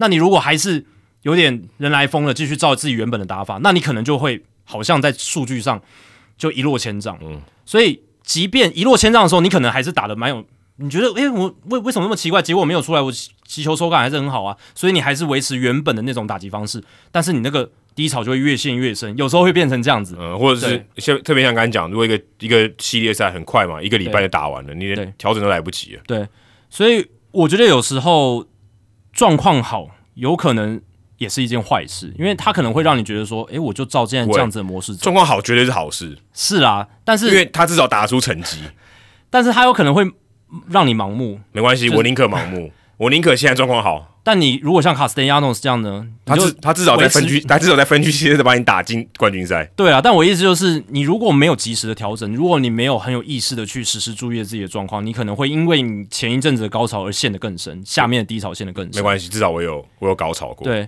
但我是觉得好的打者，他可能为什么他可以不会在接下高潮之后低潮走的那么久，就是因为他可以比较快的调整。是是是，他可以比较意识到说，哎，对方开始针对我，哎。我开始感受到对方给我的球或配球策略不太一样了，那我开始做一些调整。那格西亚，我觉得他可能也会这样，人来疯嘛。而且尤其到季后赛的话，你觉得？我觉得如果调整会比较慢。我觉得他如果他如果冷下，因为他现在还是呃，他最近这第二场就很冷了嘛，相对起来就冷。相对，但才一场。对，才一场。我说，你说你很难说，如果今天世界大赛冷下，还是有可能真的超冷。有可能啊，有可能。啊对对对，有可能他就是想要说，他就之前的那一。他选球的方式，或者他挥击的方式，这样子，嗯，对，那可能就比较难，比较快的调整回来。对啊，我觉得卡斯亚是有可能会变得很冷，是，他是那种打者，他是那种打者。吧？对，所以你看他连连五战五轰，但是后来中断了嘛，嗯，五战五轰很猛哎，很扯啊，很扯，嗯，但例行赛都很扯了，连七战打点，这个也不容易吧？这很难，对啊，这也很难啊。所以我是觉得，如果这个要一个隐忧的话，就是游击兵队就是卡斯亚，他一旦冷下来，游击兵队其实也蛮难打的。打线相对来讲，整个威胁性低很多，低很多。那 C 面又好像还没有真的走出他的击球的低潮，这样没错。C 对啊，C 面跟那个 Christian Walker 都算是两个很重要的攻击的输出，但两个人在季后赛都打的有点闷。其实你看第一站、第二站，C 面的击球品质是有一些改善的，只是说运气好像也还不站在他那边。但我相信 b o s h i 或者他们打击教练一定能看得出来，其实 C 面还是能打了。他没有说什么信心完全崩盘，或者是就是完全就是近期完全你要找不到你要派谁？你我你也没人选啊，对吧？只是有些人可能认为你不要把 C 变摆在第一棒嘛。哦，对啊，你把它调到后面的棒次嘛。然后你把比如说 Evan Carter 那么会选球，速度又那么快的摆第一棒，摆第一棒，嗯，C 面打第三棒之类的。如果他这样调，其实我不会有异议诶。我觉得也合理，也也合理啊。对，也也是有一定的根据吧。特别是 Evan Carter，他已经证明自己，他不是普通的菜鸟。对，还在选球上面可能是全队数一数二好了。而且大家可能会觉得说，哎，菜鸟会不会有一点怯场，或者有一点太紧张？他完全不会。而且他受访的时候就说：“我有什么好紧张？我就是享受这个比赛。哎，这么少的球员有这种机会打到这种场面，世界大赛、美联冠军赛，可能大家对他期待一开始没那么高。对，当然也是。可是你从他受访的讲话的方式，然后他就享受那个比赛，你就知道说他其实真的，他就是 enjoy the game。他他就是像小朋友一样，像高中快乐高中生一样打棒球。哦，他他没有太多的压力给自己，对，所以你你看到他在现在，即便到世界大赛第二站，他都是维持着他该有的一个身手，他没有因此而表现的很生疏或打不好或怎样。相对起来，他还算相对比较稳定一点的人，对啊，我觉得相对比较稳定。他这个年轻小伙子还蛮不容易，因为他是这一次世界大赛两队里面最年轻的球员，对对对，对啊，这个其实还蛮比 Brandon Fa，Brandon Fa 其实也没那么年轻，Brandon Fa 已经超过二十五岁了，没有那么年，但虽然是菜鸟，但他没那么年轻。对啊，对啊，对啊，那。Evan Longoria，你看他资历那么老，可是技术上面或者说表现上面还是会被年纪跟上的感觉。是啊，他对啊，三十几岁了，三十八了吧？对不对？三我没记错，三十八岁了，年年纪蛮大了。对啊，他还能打季后赛已经很不了不起了，好不好？对啊，还能被排在先发名单已经很了不起了。我的意思是，就是经验值有时候只你只能带你走到某一个距离，对，那有一部分距离还是要靠你的能力，对不对？你你的条件。对啊，蛇者也是嘛，蛇蛇者也是，他经验当然够，他斗志也够。蛇者我觉得已经不能用年龄来划分了，他他已经超，我觉得他已经超过年龄的那个范围了。对啊，蛇者他对啊，Evan Longoria 三十八嘛，然后蛇子三十九，对啊，蛇子也是这一次世界大赛最老的。Verlander 这些人，我觉得年龄已经不是问题了，他们已经超越那个年龄了。我说他们的他们的那个他们的年龄的他们的那个。探探测定跟大家是不一样的，嗯，他们感觉还是活在三十二、三三十二、三十三十三岁这种年纪。嗯，但我觉得 s h i r z e r 已经有点被年龄赶上了，我自己是这样觉得。但是最近这这半年吧，对啊，所以就是其实就这个赛季啊，这个赛季，去年还没有这样感觉，但今年越来越有这样感觉，对啊，对啊。那第二站，嗯，这场比赛九比一嘛，对，我们两个播的，其实是呃，在最后面有点一面倒了，但是前面其实是一场还蛮精彩的投手战。那 Mario Kelly 投的非常的好，就是王牌的表现啊。嗯嗯，呃，应该是目前到今年季后赛应该投的最好的一个先发投手吧？对，应该是单场啊表现对单场表现应该是啊。他也是世界大赛自从二零一九年以来第一个投满七局的先发投手。七局只被打三支安打，啊，掉一分，就是 Mitch Garver 的全垒打，而且那球投的其实不错，嗯嗯，所以他整个是非常非常宰制，而且我们在播的时候，你可以感觉到他很轻松，就他也没有感觉到什么压力，然后就是顺顺的丢，然后出局如风这样子，对啊，就整个整个就是王牌的表现。他连续四场季后赛先发都至少投满五局，被安打不超过三支，诶，这个其实还蛮厉害的。他是史上仅仅第四位能够在连续四场的季后赛先发被安打都不超过三支的选手。哦，前面三个人是 Justin Verlander、田中将大跟 Christian Javier，哦，都是在尤其近十年季后赛里面真的载智力很强的投手。嗯，对啊。那 Kelly 其实他跟前面这三位投手最不一样的就是，他其实并不是那种三振超级多的投手，对，对，他是靠控球、靠多样化的球路来让自己能够让对方打不好，然后来吃局数，然后投的很长。他算是一个认真来讲第三号的先发投手，在轮值里面，他称不上前两号。对，三号或四号，对，因为你认真讲，Zach Gallen 他也不是最顶尖的王牌嘛。你说他在如果有头号先发的球队里面，如果他在费城人里面，他可能是个二号。是，对对，所以但是在响尾蛇，因为 Gallen 就是一号了嘛，所以你 Kelly 可能是三号，你也要称上二号的这个位置，他是有点被挤到这个角色。可是他即便比较低的球威，然后比较这种控球派的投手，他依然把自己投的像是一个一号的王牌的感觉，对啊，这个是很很厉害的事情。我觉得就临场发挥表现的更好了，对啊。他，就拿出他，我觉得他可能超水准的演出了。嗯，这你说今天七局掉一分，七局掉个两分三分，我觉得 Kelly 的表现我觉得 OK，很很好了，很好了只掉一分，而且才被打三支安打，而且这七局非常有意义啊，因为响尾蛇在 Game One 牛棚已经烧的非常凶了。打到十一局当然烧，，Kevin Ginkle 而且他们是领先，重点是因为他们领先，对啊，Kevin Ginkle 跟 Paul Sewell 他们都用了超过二十多球，而且都是高压力的这种球数，是非常疲累的。可是 Mario Kelly 在 Game Two 的七局，然后后续他们得分拉开到七分、九分领先，帮助响尾蛇的牛棚去省到 Game Two，是一个很重要、很重要的贡献，对吧、那你去看 Kelly 他的投球内容，其实他成功的要素就是他五种球路、变速、卡特、四缝、声卡、滑球使用比例都超过百分之十。嗯，你这样打者就是没办法猜嘛，很难设定嘛。其实跟 Montgomery 对面的 Montgomery 是一样的，Montgomery 当他的球速就是用配球是越平均，他代表他越强，对，没错。那这种状况就跟 p o s e 我我刚刚讲对 Seager 那个打戏就很不一样，因为 C 我就两种球路，即便他的球路品质很好，可是打者要做设定相对容易。对啊，只是说因为球路好，球品质好的话，打者做设定你也不一定打得好。对，Mariano Rivera 效应，犯错的空间比较大一点。没错，但 Kelly 他是犯错空间很小，跟 Montgomery 一样。那他们要做的就是把球路平均化，嗯，使用比例平均化。平均化代表说，他五种球路，他今天状况都不会太差。没错，如果他今天他就会有一今天他有一个特别差，他就少一个了，对少一个他就会相对难投一点点。这也是像 Montgomery 跟 Kelly 这种软球派投手他们赖以为生的技能，就是我这么多种球路，我都有信心可以抢好球，或是控在我大概可以想要的位置。所以如果你今天有两个球路不行，状况不好，你就完蛋了。对基本上你配球，你就是一个，你可能就是跟一个后援投手，但是没什么球位一样，对，你就很难投。而且球路这么多，那代表说你在面对打者第二到第三轮的时候，你还是可以持续给他们 new look，就是他们会持续看到新的东西。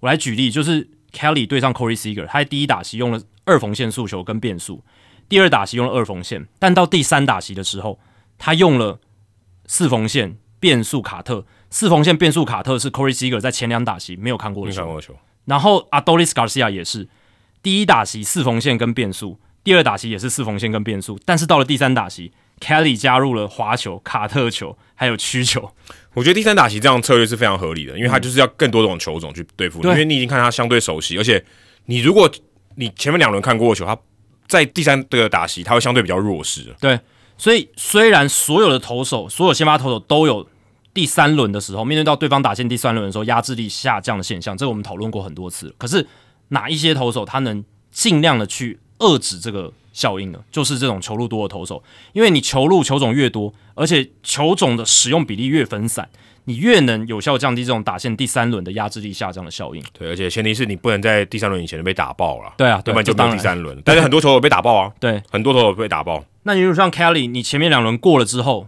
那大家会担心说，哇，他在第三轮他的球威又不是那么强，会不会就挨打了？诶，他就是给你看新新的不同的球，应该说他相对球路比较单纯的投手，他有一点优势，有一点点但他还优势是处于一个劣势。当然对于打者来讲，他还是相对比较劣势。如果他能投到第三轮的话，在配球策略上他是有优势的啦，对，相较于配球单纯的投投手对对，我们要讲的是跟投手比哦，他对打者来讲，他还是劣势，当然他绝对比他对到他前两轮来的劣势。嗯，那那一场比赛的主审 Queen Walker 当然也有帮 Kelly 一些忙。就我觉得蛮多的。哎、我自己就有看，就是我去查 s a v a n 上面那个分布，就至少三颗完全没有沾到好球带线上的坏球被判成好球。而且你看 s e v a n 更准，因为他是事后的。对啊，对啊，对啊我们看 K 中还不准，因为他是当当下的，s a v a n 是有校正过，对，有校正过。当然有很多球是那种擦到好球带的边的那种，其实有可能会，通常被有可能会被判坏球的，大多数也都是被判好球了。对，就基本上只要 Kelly 游走在边边角角，那一天 Walker 先生对他是蛮好的，所以是有帮了一点忙。可是你说再怎么帮忙，老实讲，你要在世界大赛这种舞台，你要投满七局，尤其是现在这种投手调度的趋势，太难太难哎、。其实 Montgomery 也不差，他也投六局，其实他也投的蛮好的啦，对，但他掉四分，他比较像正常的 Montgomery。但他的呃球路品质状况是没有像他前面几场先发那么好，这但我说正常是他例行赛的 Montgomery，会说他球路品质比较没有那么好，是因为他几乎没有什么制造挥空，他好像一个三振都没有，一个三振都没有，啊而且好像只有两次挥空棒。但这个 Montgomery，我觉得他的投球形态也可能就是这样，但他之前在前面几场季后赛先发，他是三三振是蛮多的，是超过他例行赛的水准。对，他是甚至可以三三振又让 Alvarez 三次的投手，所以其实他在 Game Two 的状况其实没有到他前面那么好，对，但是 Montgomery 就是这样嘛，他本来就是这种就是控球派投手，我反而觉得他六局掉四分，这是一个正常的 Montgomery。因为他有状况不好的时候，也有状况好的时候。那他状况好的时候，我们前面已经看到。那现在可能是他普通状况不好的时候，对普通状况不好的时候，可能就是这样。那你很难制造挥空。那再加上响尾蛇打线，他们打者的球棒控制能力其实蛮好的，那就造成说被安打。然后的情况稍微多一点，这样，因为你没有那个 strikeout stuff 那种三振的不过这也 OK 啊，我觉得对 Montgomery 来讲这也 OK，对啊，你就让他球打进场内，因为前六局其实也才二比一啊，响尾蛇只有一分领先，其实是很紧张的战局、啊，没错，直到就是投手战，一直到第六、第七局才打开。第七局才拉开的，对吧、那 Kelly 他能撑完七局，其实他的体力上面，他过去一直以来都是这种很能吃局数的投手。如果你去看二零二一年起算哦，他在例行赛累积了八十三场，至少投满五局的先发，是这一段期间全联盟第四多，仅次于 Gary Cole、Sandy Alcantara 跟 Corbin Burns。所以 Kelly 他是耐投度全联盟前五名的耶，而且刚才这几个都是 Ace，都是 Ace 啊，前面三个都是马林鱼、酿酒人跟洋基队的 Ace，嗯，但他不是啊，但他不是、啊，他是耐投型的。他是耐投型的，而且他他很便宜。哎、可是你这样讲，耐投型其实跟跟我们刚刚也扣回我们刚刚的，代表他耐他他可以投第三轮呢，对不对？对啊他如果今天他不耐投，呃，他如果今天第三轮他没办法对付，他也不会耐投啊，他也投不了那么多局数。其实他在例行赛常常面对第三轮，对，对，他是有经验的，而且我刚刚讲的，他的球路多样化，然后更勇，而且每个球都投的还不错的情况下，他比较有办法去压制这个第三轮呃，的效应。或者是第三轮也会让他上了。那另一个对比的人是谁？就是他的学弟 Brandon Fart 嘛。嗯 Brandon Fart 他球路比较少，嗯然后对他有不错的球威是没错，可是他的第三轮效应就比其他投手明显很多。对，而且那个 o l o 肯定不不信任他，第你打完第十八个人解决掉，我就换人了。对，所有投手第三轮压制力一大大部分都会下降，但是 Fart 的下降是格外的明显，对吧、所以但他这样的人，呃，也算正常。是正常的，对是正常，只是 Fart 是比较极端一点。对，那 Kelly 可能是在光谱的另一个面向，就是说他在第三轮是比较有能力啦，有一些功夫去压制对手的，对吧、对吧、所以那场比赛是直到七八九局后面被拉开之后，好像才变成一面倒，但前六局还是非常紧张的。对，就是后面游游击兵的牛棚，就让我们见识到他们的真面目了。哦，就真的打，真的打爆，然后你后面的人完全压不住。对啊，那你会觉得说 Montgomery 要被换掉那个时候，要不要直接把 Josh Sports 压上来？因为那个时候 Bosch 换的是 Andrew Heaney 嘛，嗯，对，要我一定换。你觉得换哪一个？不对？一定换，因为我落后一分对我来讲还是赢球。对啊，那个时候其实球队在这个游击兵这边，他们落后的分数还没有很大嘛，对吧、在所以如果你看，我们把第一站我们不要派当尼跟 Gray 的话，我们派 Heaney 跟 maybe Mar Martin Perez，嗯，那我可能就炸了。对，那你派至少当你跟 Gray 还有守住，那你这边完全没有守住啊。对啊，我看周希人他是写说，他觉得啦，就是因为七局上 Montgomery 上来丢嘛，然后第一棒是 Alex Thomas，就是第一个上来打的是 Alex Thomas。你让 Montgomery 去对 Alex Thomas 还有道理，因为 Thomas 也是个左打者，然后他对左投手其实打的蛮烂的。但是但是 Alex Thomas 近况是相当好，他把 Montgomery 的曲球扫成二垒安打，这个其实蛮厉害的，因为曲球也算是 Montgomery 在这次季后赛投的蛮好的球。没错，这就是打者占上风了。，对，这是打者打的好。好，那这个时候二里安打之后，其实那个时候波奇还没换。其实希恩他是认为那个时候就要换了。好，你不换，你让 Montgomery 继续面对 Evan Longoria 被打了安打掉分了，三比一，其实只有两分落后，你为什么不换 Sports 上来去把那个血整个止住？嗯，就算四比一，我也拍 Sports。对啊，四比一我也换啊，但 Bosch 就没有用，所以 Bosch 后来甚至还在第八局换上 Martin Perez。我们那时候转播就有讨论，其实我是觉得 Bruce Bosch 在前面的季后赛他比较成功的地方是他比较少犯这种比较明显的调度上面的瑕疵，但是在这场比赛世界大赛 Game Two。呃，第七局跟第八局的投手调度，可能是他这一次的季后赛的带兵里面比较能够被拿出来放大镜检视的。不过他可能就下定决心，就是要放掉这一场。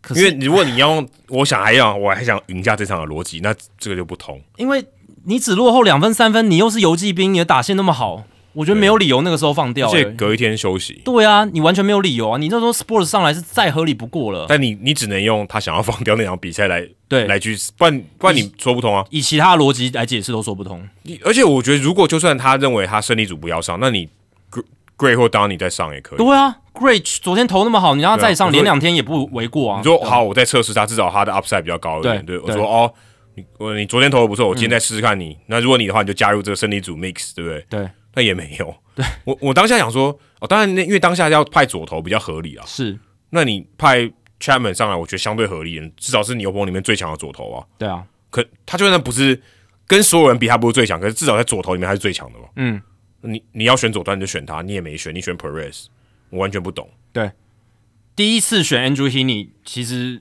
也已经有点不太合理了。嗯对啊，Chapman 上来还比较合理一点。那选 Heaney 而不选 Chapman，某种程度上就是我刚刚讲的，我现在觉得 Chapman 已经掉出了 b o c h 他信任小圈圈里面的一个最大征兆，就是在这你也没别人选啊，对啊。可是 Heaney 跟 Chapman，我还是会选 Chapman 呢、对啊，对我还是会选而且而且 Chapman Heaney 也许他给你给你两局三局、嗯嗯。C h a p m a n 不用嘛。可是我现在有我不我不追求两三局啊，嗯，我追求你把下一个打者三振掉，那我宁可选 Chapman。对啊，就算 Chapman 控球再怎么不堪，就是我之前讲再怎么不堪，他就是速球直接往里面塞，也比较不容易被打。对，就跟 Heaney 比起来的话，对啊，也比较不容易被打。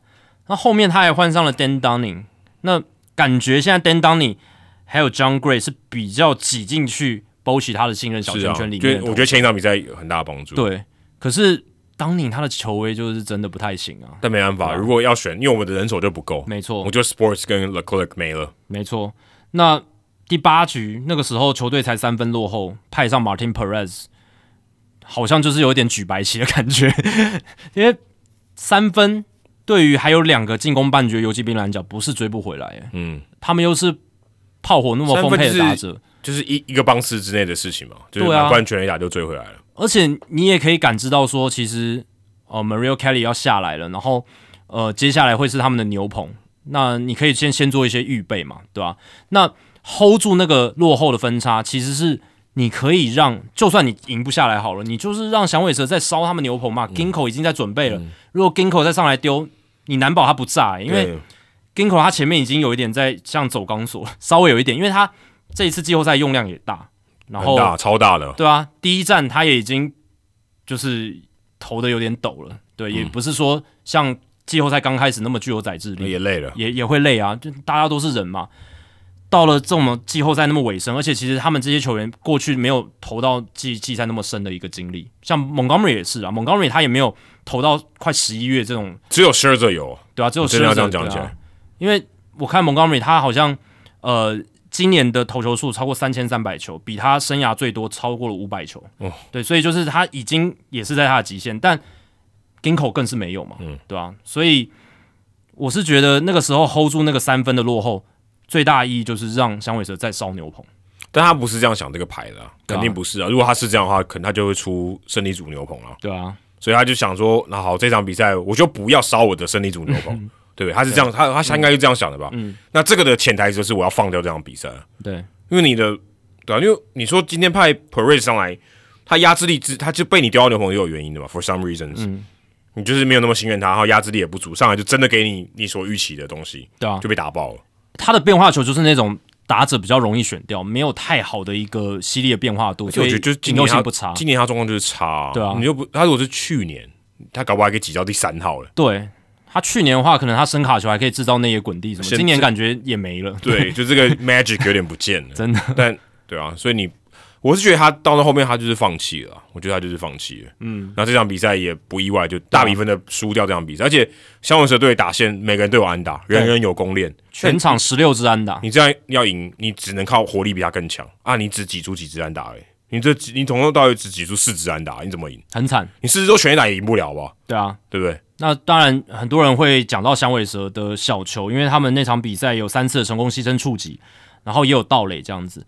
但其实响尾蛇真正的赢球关键是那十六支安打，还有得点圈十四支六。对哦这个这个才是真正他们他们赢球的关键啦。因为其实当然有一次短打是成功，后来也有送回分数有送回来但另外两次就真的影响没有那么的大啊，盗垒也还好，对吧、你如果认真看的话，其实就是他们安打多，三振少。对，第一场他们被三振了十四次，第二场他们只被三振了两次。而且还都不是发生在 Montgomery 的投球里面，对，这个我觉得调整是蛮厉害的。嗯，这个我觉得一定打打击端是有一些调整的。投手也不一样了。对，投手当然也不一样哦，但你要有那么大一个落差，打击端这边自己的修正也很重要。响尾蛇成为大联盟史上第四支能够在世界大赛单场敲十六安，而且三振不超过两次的队伍哦，其实也是很少见啊。世界大赛两次很少，而且现在这个年代被三振两次真的太难了，更难更难你，一个人就三振两次了。对啊，特别是现在呃大联盟各队的牛棚球威都那么的强，对不对？那我相信啊，如果这场比赛 Bruce Bochy 用到 Sports 的话，响尾蛇应该不止两次三振，肯定肯定可能多个两三次，对对吧，因为 Sports 它就是一个典型的三振，至少多一，次的。对，至少多一次，对吧、所以，嗯、但响尾蛇单场三次的牺牲触及还是蛮让人意外的，就至少这个策略是蛮奇葩的，在在现代棒球，我觉得是蛮奇葩的。因为上一次有季后赛球队单场单次三次成功牺牲触及，就是二零一四年美林外卡赛皇家跟运动家皇家队之比我预期的还更近诶、对啊，我原本以为可能是上个世纪的事情呢。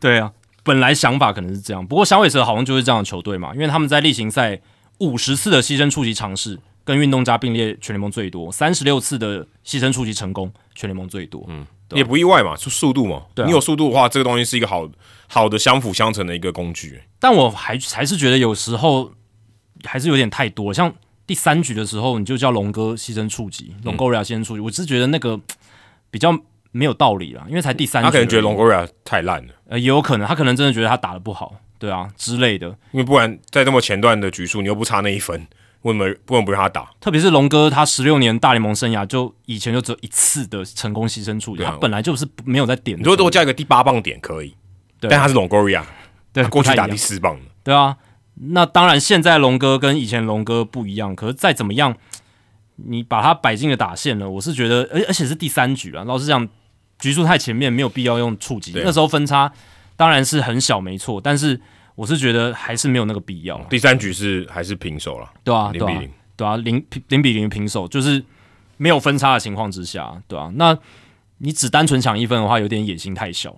没错，而且那时候 Montgomery 也也不是说他投的超级好，对啊我觉得他今天状况超级好，前面的七棒都 K 哦，那你要点这样，特别是你的对手还是打线丰沛的游击兵、欸，哎、你只想抢一分，又是第三局，我觉得浪费一个出局数了。对对对，那到比赛中后段，当然你要做一些拿一分或拿两分的这种牺牲触及什么的，我是觉得还 OK，但第三局是真的有点太过火。对，但这场比赛我真的觉得 Kelly 是最重要的吧，Kelly 的表现，你如果让对方只得一分，那你的队友能打两分就赢了嘛，对吧？没错那，就是简单的数学。但是我觉得 Kelly 的表现应该是这场比赛的最大的重点，应该也没有太大意外嘛。那你说 Boch 的调度啊，那当然是后面这个比数拉开，但是最重要的还是 Kelly 他这场比赛真的投的太好。这场比赛如果有呃有 Game Ball 要给一个人的话，那一定给 Kelly 嘛，完全不用怀疑任何事情。没错，因为响尾蛇还有一个季后赛的惊奇，就是 Brandon Far 跟 Mario Kelly 投的是真的特别的好。对，我觉得如果真的要以落差来讲，Brandon Far 落差更大。对对对，他是更大的惊喜。嗯，可能从五号投到二号。对，所以响尾蛇今年其实季后赛能走那么远，这这真的就是 Ginkle、C 我还有 Brandon Fa 带着他们走到了这个地步。卡特马特表示，但但马特你本来就对他有一个很高的期望，他只打得更好了。对对对，他创下了大联盟季后赛史上最长的连续安打，这个很不简单诶。哎，他超越了 Derek Jeter、Manny Ramirez 跟 Hank Bauer，这很厉害，很扯啊！而且他更屌的是，他是从他个人第一场季后赛。到现在连续十八场，所以他只要在季后赛，他只要有出赛都有安打。这个我觉得蛮难。他有时候，而且我们看那一场比赛，他其实前面四个打席没有安打，差点要差差点就要终止。对，而且其实有时候他其实击球的品质啊，或者是你感觉他在打击区上好像没有什么章法，可是他好像下一次又好像很有信心，又还是可以打出来。而且是打第一棒、打第二棒，真的太有用。所以如果他跟 Carroll 都打起来，那真的就很猛了。其实我觉得马呃 c a t e l Marte 是低调，就是这几年下来最有呃就是。他的薪资跟他的价值的比例，CP 值最高，CP 值最高的一个选手，他在响尾蛇已经累积了二十一点九的 WR 值，那但是他的薪水呢才三千四百六十万。你说这三年吗？这三年，呃呃，从他加入响尾蛇开始，就是二零一七年到现在，哦，这哇，已经几年了？七年，七年，七年，他的年他总薪资才三千四百六十万，然后这么低，这么低啊？对啊。你说在响尾蛇这段期间，他拿三千多万，对啊，因为很低诶。他他去年年初签的这个延长约也才五年七千六百万美金啊，哦，然后是到二零二七年啊，哦，你说到现，OK OK，对，我是说他可能后面领的比较多，后面领的比较多了，但二零一七到二零二三才三千四百六十万美金，然后他创造了二十一点九的 WR 值，就二十二啦，就二十二个 WR 值，你用一个 WR 值大概市价八九百万美金来算，超好赚，赚赚爆了，对。这个这个赚爆，这个比 Max Scherzer 那个自由球员合约还赚啊，对吧？这可能堪比就是勇士队那一堆那一堆的，对对，就是不管是什么 Sean Murphy 或者是 Spencer Strider，或者是就是那些你能想得到的已经签大约的延长约的那些球员，或者是 Ozzy Albies、Ronald Acuna。而且马特也在这边待这么久哦，已经很久了。我都以为他不是还在水手啊。对啊，他在水手是二零一六年十一月二十三号被交易的，这么久以前哦。对啊，就是你去。有力三十座球场那一年，所以他在响尾蛇蛮烂的时候，一直度过这段时间。没错，相对烂啊。当年水手是用 c a t e l Marte 跟 Taiwan Walker 从响尾蛇换到 Zach Curtis、Mitch Haniger 还有 Jin Segura。对，嗯，OK。所以其实这一笔交易响尾蛇是。很成功了，很成功，事后看很成功，因为因为 Haniger 在水手队打打停停的，一直受伤，然后 Segura 当然也没有是那种超级明星的球员，也不是，但他们当时感觉 Segura 跟马 e 差不多，对，才会才会有这种交易，呃，对啊，对啊，对啊，就是那个时候看，嗯，但马马 e 真的，他那时候还非常非常年轻啊，也是交易包裹里面呃最受响尾蛇重视的那个人，那他也真的在响尾蛇，第一个是他先打出了自己的身价，然后再来他。保持着身手，对，那当然这几年他是有一些高低起伏啦，就是一年好，一年坏，一年好，一年坏，但是至少他都还是能够给球队正面的贡献，这样子。好，聊完世界大赛，那下一集我们就是聊第三站之后了。对啊，对啊，第三站之后应该我们下一集录应该世界大赛就打完了，应该打完了，会会打完了，会打完了。因为下星如果是下星期一或下星期二录影的话，已经打完了，对，所以下星期的话，我们就会知道世界大赛冠军是谁了。嗯。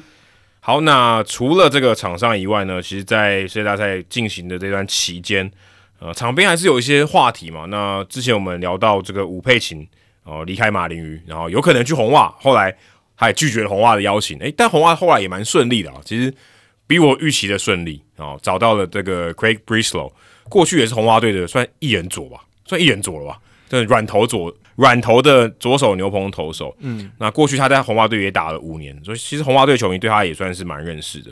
那今年四十三岁啊，过去在小熊队是担任棒球事务的策略长，其实讲起来就是曾经是这个 C. O. Epson 跟 J. Hoyer 的另外一只手了啊，就真算是辅佐他们的这个角色。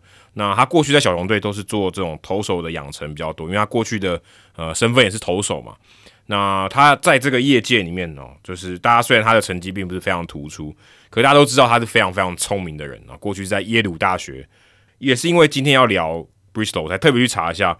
哦，原来他是念分子物理跟生物化学，嗯，就一个理工男。对我原本以为他可能是念什么经济啊、数学这种的，哦，数学可能还好一点，就是可能就是用那种经济或是这种商管科系的，嗯就不是，就是这种非常硬的分子物理跟生物化学系。我原本以为是文学或历史，因为耶鲁哦是以这一类就是比较人文学的，是也蛮也蛮出、哦出名的。我原本是以为啦，对啊，我还不认不够认识他的时候，但后来发现竟然是对分子生物力学、生化，而且他想当医生，当初的时候，我是觉得蛮蛮讶异的。然后他最后选棒球这条路，没错，然后最后而且不是打完棒球以后，他他还是选棒球这条路，他也没继去别的，继续耕耘，对，继续耕耘。而且，呃，我后来看到 MVP 制造机里面也有提到他嘛，对不对？嗯，对，是拿他的自我改造的故事，然后变成其中的一一小段故事这样子。所以，我想那本书多少对于他的资历或他过去的事情也有一些推波助澜。大家知道说，哦，你是那个在大家都还没有发现这些事情的时候，你就先去做的人。对啊，然后你虽虽然他不是大投手啊，也不是非常非常成功的案例，但他至少延长他的职业生涯。那他就是一个有点像怎么拿自己开刀的那种人，有没有？对，自己会有实验精神，然后你也是第一线的这些球员，所以你当你进入到 front office 的时候，你更能知道怎么样运用这些东西。然后加上你又年轻，对你才四十三岁，你跟这些球员，你跟可以跟跟他们可以跟他们沟通，加上你过去啊，也因为你可能是一个相对没那么成功的投手，我们常常在讲这件事情，为什么二号捕手常常成为好的总教练的材料？他知道那些人怎么挣扎嘛，对知道该怎么努力嘛，他试过很多努力的方向嘛，他肯定不是天才嘛，对不对？天才他可能相对努力没那么多，他就可以掌握到诀窍。但这些人牛棚投手啊，或者是二号捕手，或是替补的工具人，他挣扎的时间很多，所以他用过很多方法，所以他也更能了解球员的心情，或更能知道怎么样去做一些改变。那他现在就变成一个很好的 front office 的人选，所以红袜队也把他延揽过来，而且我想整个过程啊，因为毕竟他带过红袜队，我觉得这个呃这个原本的过去的这个历史或是合作关系，多多少少也帮助他来到红袜队。加上他过去也是 C O F 找到小熊队的嘛，嗯，C O F 他过他过去也是 C O F ten 找他去小熊队，所以呃我想他如果到红袜队，我想 Theo 应该有帮他一点忙。二零一八年的时候，Breslow 他在蓝鸟小联盟三 A，那个时候他就是不断的要用一些进阶数据分析或者是科学棒球来帮助自己看能不能投回大联盟。哦，这个就是 MVP 制造机里面有写到他的部分啊，就是他试图的呃用这些进阶数据部门会去讨论的东西，或者是棒球科学部门、生物力学部门会去讨论的东西来帮助自己。这样虽然没有成功啦，但是那一段经历对他来说也是很有帮助，也是试着要延长他自己的职业生涯。对啊，后来他打完退役的时候，就是被时任小球棒球事务总裁 Theo Epstein 的延揽哦，担任小熊到这个投球策略主管呐、花了一年的时间去研究了小熊整个体系的投手数据啊、资料啊、影片啊，然后后来他就是去报告嘛，在小熊的球队主管面前报告他的研究成果，但是其实他一开始报告的状况没有很好，就是可能太生硬了，很难消化，听听的人可能有听没有懂，因为会来听的人是球队各个领域各个部门的人，并不是所有都是像他那么懂的。他他既是球员，他又是懂这些数据分析的人，所以后来 J Hoyer 给他一些提醒，跟他讲说应该要怎么样呈现变得会比较好。所以后来他很短时间内他就修正了，让报告变得更能消化，然后也让资讯的传达变得更有效率。所以 J Hoyer 他就分享说。Craig Breslow 他是一个很快能够去学习然后调整的人，嗯，哦，他对于自己要修正什么样的事情，他是很有感知能力，然后呃，如果别人提醒他，他也可以很快的去做修正，这个能力其实是还蛮困难的，但是他掌握的非常好。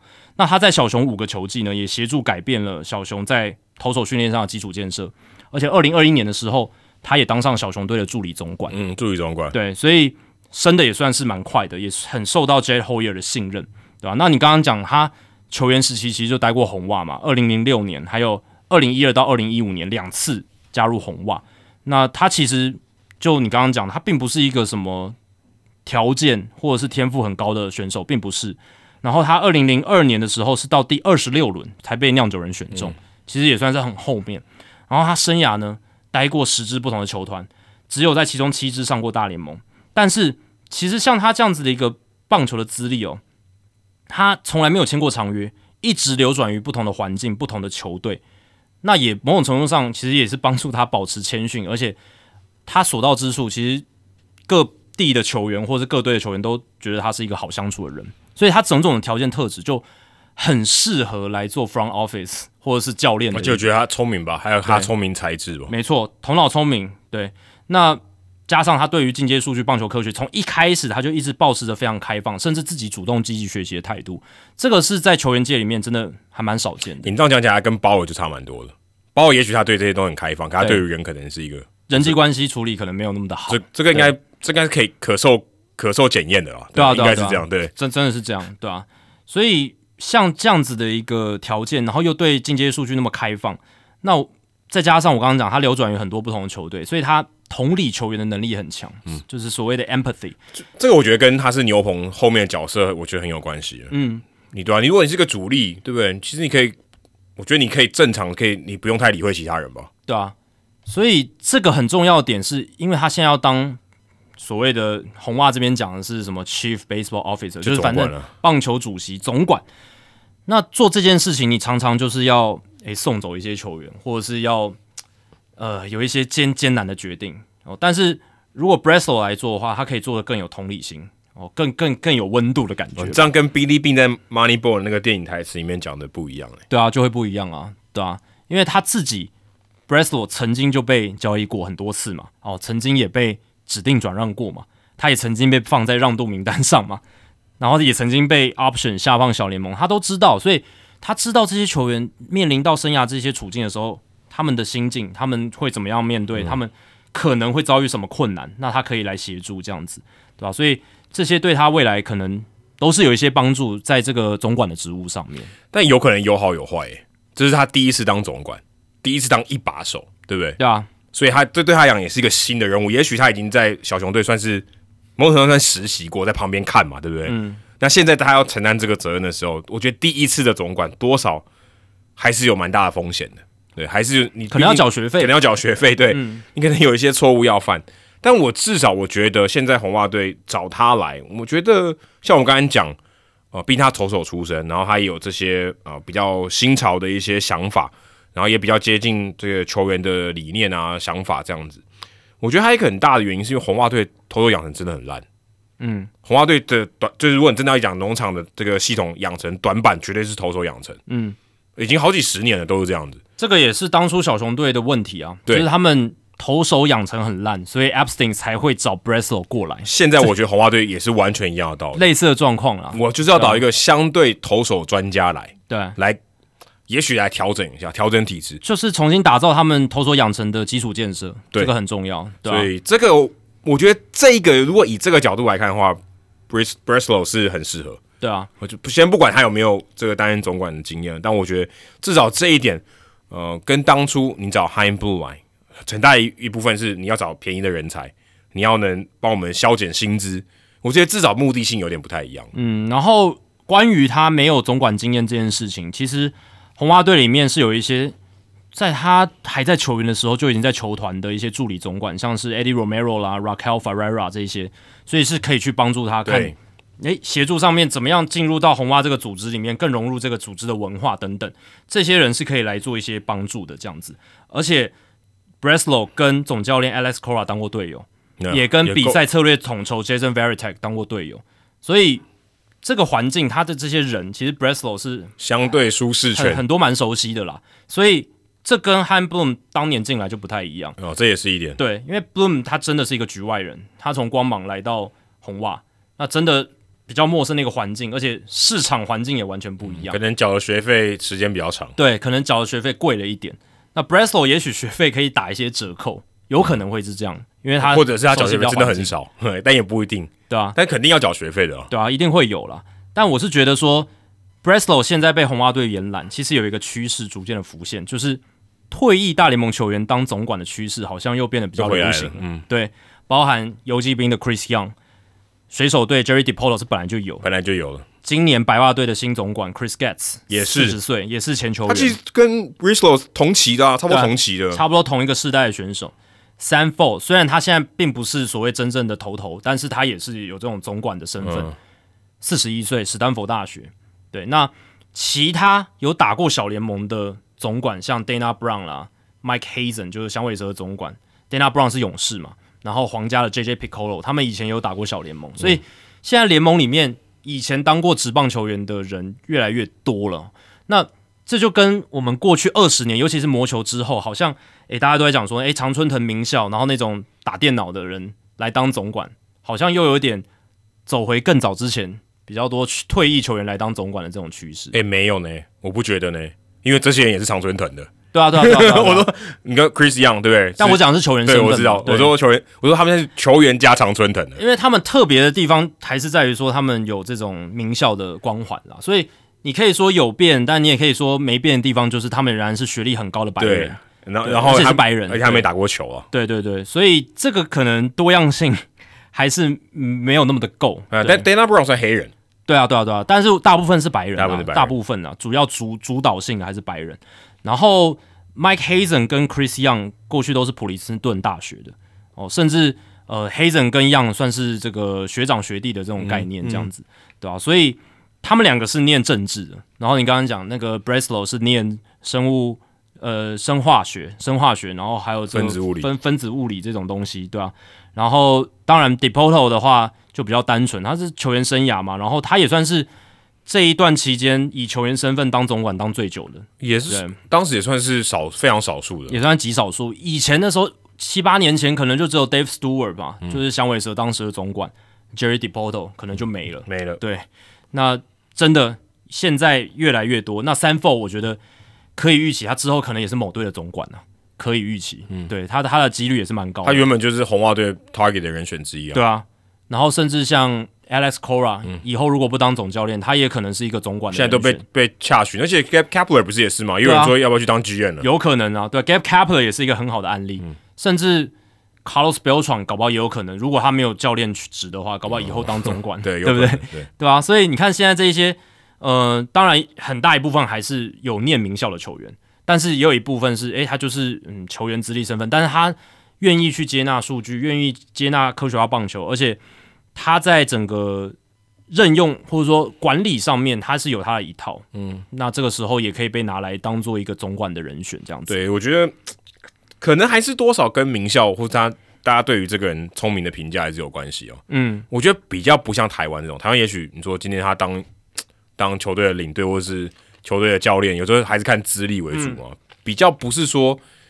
看你的呃，可能说你的反应啊，或者你对棒球的知识，可能比较不是这样，比较多还可能是人和比较多。而且球台湾的球队的领队或总管这种角色，主要还是企业内部的人才嘛。诶，对，如果真讲领队的话，领队跟教练不太一样，但教练基本上都是都是这种人和型的教练比较多。对，都是就是以前当球员的人嘛，对，大部分都是啊。那如果说领队的话，那真的就是企业内部的人管理人才。但是像那个校长不是，是，但是大部分都是。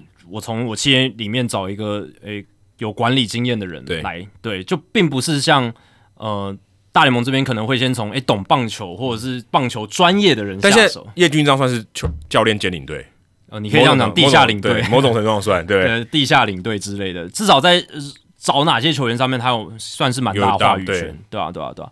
所以你看，二十年前大联盟从 Theo Epstein 开始吹起一股这种。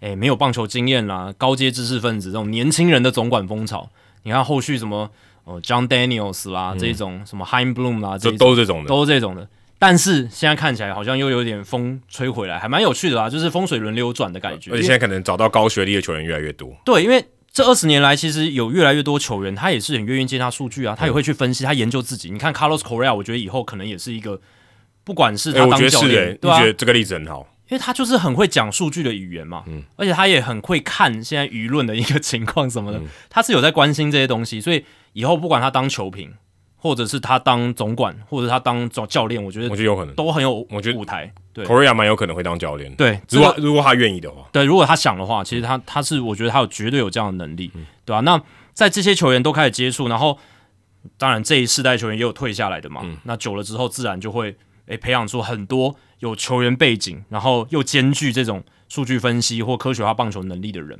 他不一定要自己能够去呃去去跑出这些数据，他不用，他他读得懂就好。需要，对他只要能够决策就好，他看得懂，他他又不需要从数据分析师干起，对不对？不需要，不需要。但光因为有些球员他就是也不太看数据的，或者是很多球员他其实搞不好你丢给他资料，他也不知道怎么解读的，而且很多。呃，我觉得可能也跟说这些球员他的年纪或他打球的时代有没有这些东西嘛。当然那现在有些球员他可能呃在生涯晚期有接触到，像 Breslow 这样子，生涯晚期有接触到，他更可以接接到这个新的时代嘛。那如果有些可能是更早一点退役的，他根本没有接触到这种，他要他要接上。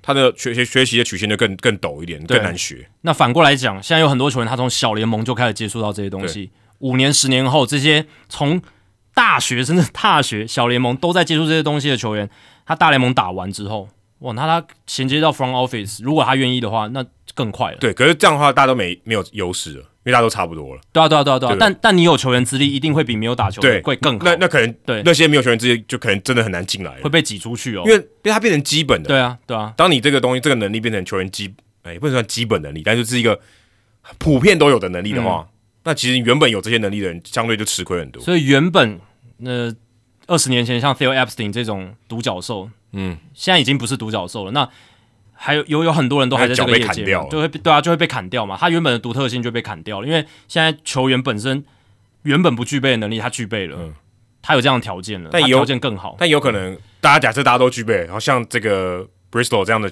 总管越来越多了，搞不好还有又又突又有一个新的优势跑出来，他们又跟不上，然后那些人要再去追随这些优势，这也有可能，也有可能，对对，这都很难讲。嗯，搞但感搞搞不好以后这也不是说他停止就停止在这里了，但感觉你又是大联盟球员，然后你又要有这些长春的名校学历，然后你又有这些数据分析能力，这个我我觉得他到，我觉得很顶了，我觉得已经很顶了。没有，这个绝对超乎你的想象，以后搞不好还有别的，还还有更可怕的，搞不好还有更强的，跑出 AI 总管之类的，搞不好有更强的，更更？强的 AI 总管之类的，对啊，搞不好有说说说五种语言，对不对？呃，也也有可能，对吧、就是更能跟不同的球员，来自不同背景的球员沟通。我说搞不好他有一些能力会更受到重视嘛，那现在可能数据分析能力、解读这些东西、运用这些东西的能力是更受到重视，嗯。现在比较吃香。嗯，那像 Dusty Baker 这种呃人和能力很强的，其实我觉得也是很难取代啦，对吧、就是呃，像现在他要退休了嘛，但是他可能会去当总管特助或者是顾问职，他自己想吧，我我是觉得他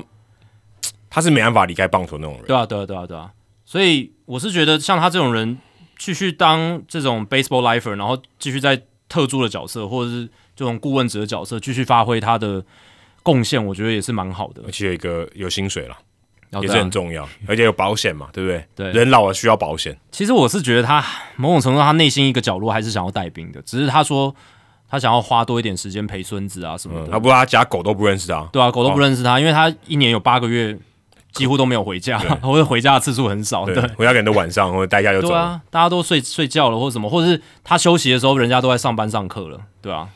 但我就觉得像，如果我是他，我可能就想要退。哇，我都七十几岁了，我还管棒球的东西干嘛？但他真的太太热爱了，对，我说他就是那种放不下的人，真的就是说，就好像他打仗，他一辈子想打仗那种感觉，他一直回味战场那种感觉，对。但是有些人他就没有啊，我我离开就离开了。啊，我讲一个反例哦，Anthony Rendon，Anthony Rendon 这种就是他感觉他退休他就不不太想碰棒球的人，啊对啊，因为他他就曾经讲说过，他他喜欢打棒球没错，可是棒球不是他人生的最重要的事情，他就讲过这种话，而且他常常讲，对啊，那那那我之前跟泰勒梦聊天，他因为他们他洛基队球迷嘛，嗯，他说 Charlie Blackman 就是这样的人，对啊，他说他的他的生命应该就是钓鱼打嗯捕鱼。你说他红这个他在打球，感觉就是养他的心，就是养他的这是工作就是工作。对然后他感觉对棒球没有什么热情，对 NBA 就是 Nikola Jokic 嘛，对对，对他来讲，NBA 就是打球工作。当然重不重要，对他来讲重要。可是他还有更重要的事情，他的家人，他的家庭时间，嗯他有他别的兴趣对对对，所以像忍动胡胡金龙也是这样，对吧？对啊，像忍动的话，我是觉得他退休他就不会再回到大联盟球界，嗯很难，或者是顶多回来开个球或什么的。如果有人要邀请他的话，但是不会有任何就是工作职这种。我觉得这样蛮，我觉得这样蛮好的。这也是一种选择啦。对，这也是一种选择，也蛮好的，也没，我觉得蛮好的。不一定每个人都要像 Baker 这样一辈子。而且你这样放不掉哎，对不对？你没有嗯等于你把鸡蛋都放在同一个篮子里面，人家如果不要你，你还不知道做什么，对对不对？我说有可能嘛，嗯因为人家要不要你不是你可以决定的哦，是，对啊，对啊？人家如果觉哎不想要你，哇，我只会棒球，我要去哪里？对不对？嗯，那不是很惨吗？对，对所以那那就有点对啊，有点太超过。嗯哦，对，那呃，另外我们在这个礼拜，把 Melvin，、哦、我们在上礼拜不才聊到吗，对啊，有去这个巨人队面试，哦，很快就通过了。对啊，那时候就已经猜猜到了、啊，对因为八九不离十哦。而且说真的，你看到教师会愿意放他去面试，这件其实这件事情就透露太多消息了。对啊，对啊，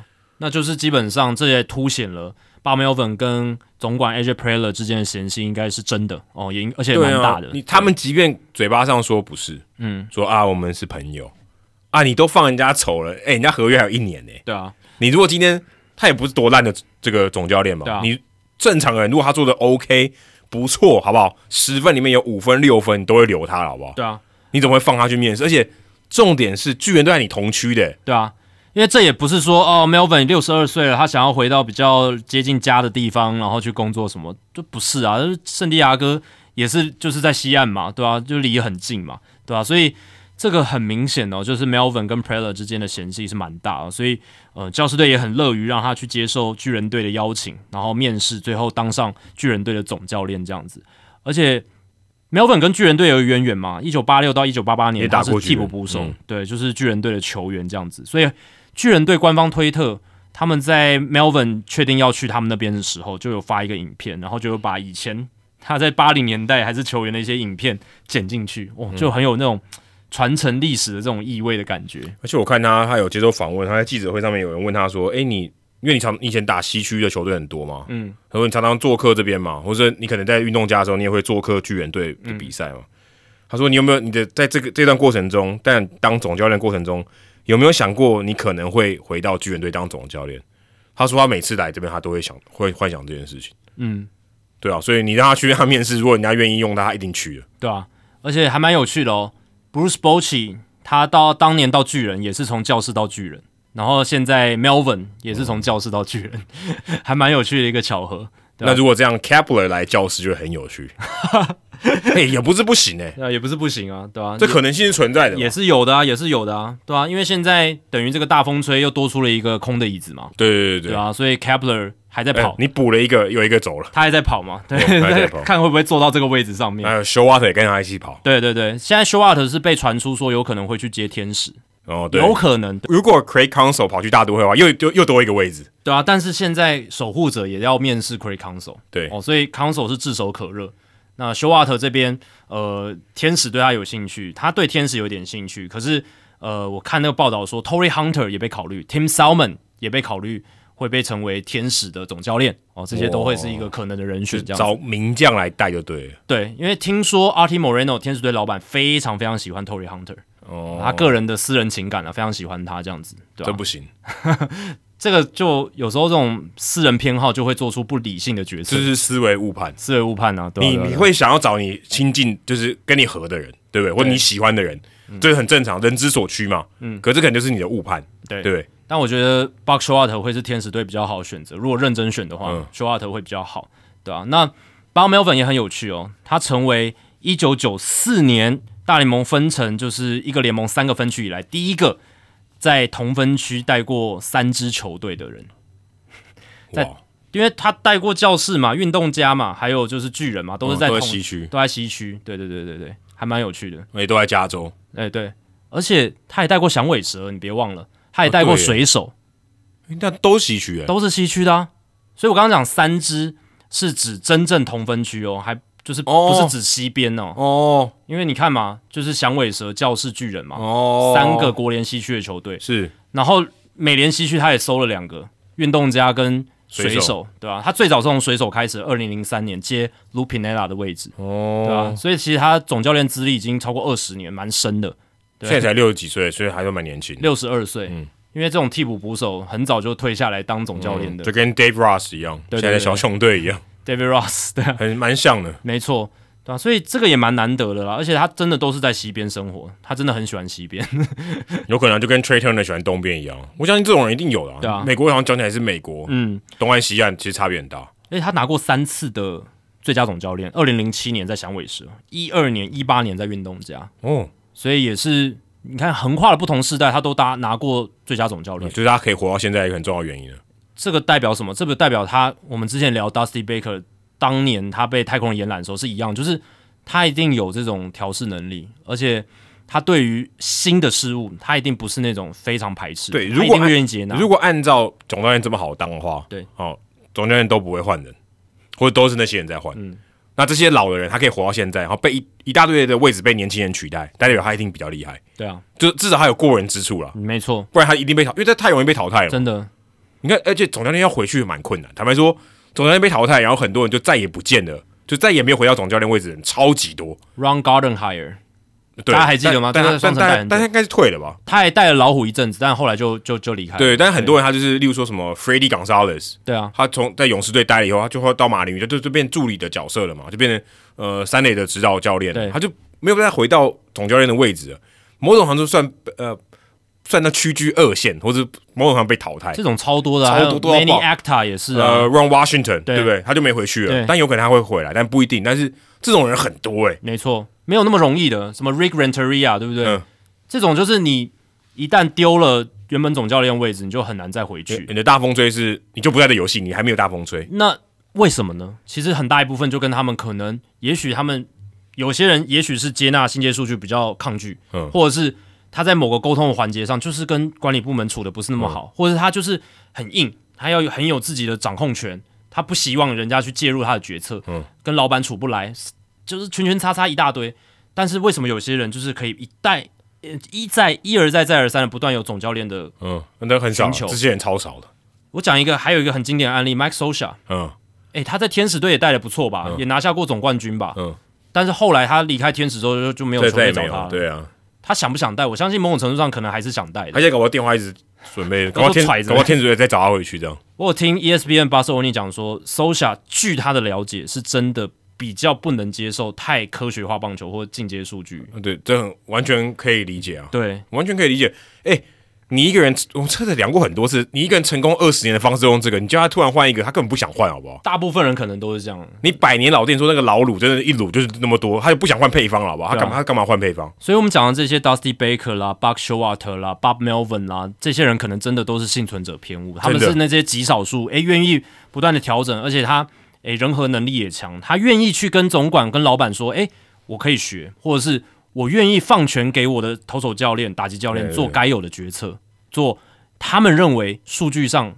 合理，但是我们人这边判断上对应的起来的决策你。刚才八没有问嘛？你刚才有讲八有有 Melvin，Melvin，吧对对对，都有讲到，对，就对啊，我就真的觉得老教头是还还蛮不简单的，是，特别是在这个时代，我真的觉得很难，因为淘汰的速度真的超级快，对对然后加上你的变化速度又很快。不，一第一个是淘汰速度，是因为他们一这个战绩一不理想，这个人就被砍了，对这是一个嘛，这是这可能在各个时代都会出现。嗯嗯，再加上这个科技变化速度很快，大家接受的东西越来越多，你跟不上就直接被淘汰了。对啊，现在科技变化的速度太快。我有看到那个呃大联盟官方的社群有分享嘛，二零零一年响尾蛇上一次打进世界大赛的时候，iPad 才刚问世，嗯就是他们在世界大赛开始之前，苹果才刚发发布了第一代的 iPad 有这么 iPad 二零一零二零零一年就有了哦，对对对，那一年第一代 iPad 十月份的时候发表的。现在都没有 iPad 了。现在 iPad 已经被淘汰了，他们已经不在他们产品线里面，iPad 已经变 iPhone 了。对，已经融在 iPhone 里面，它已经融进去了。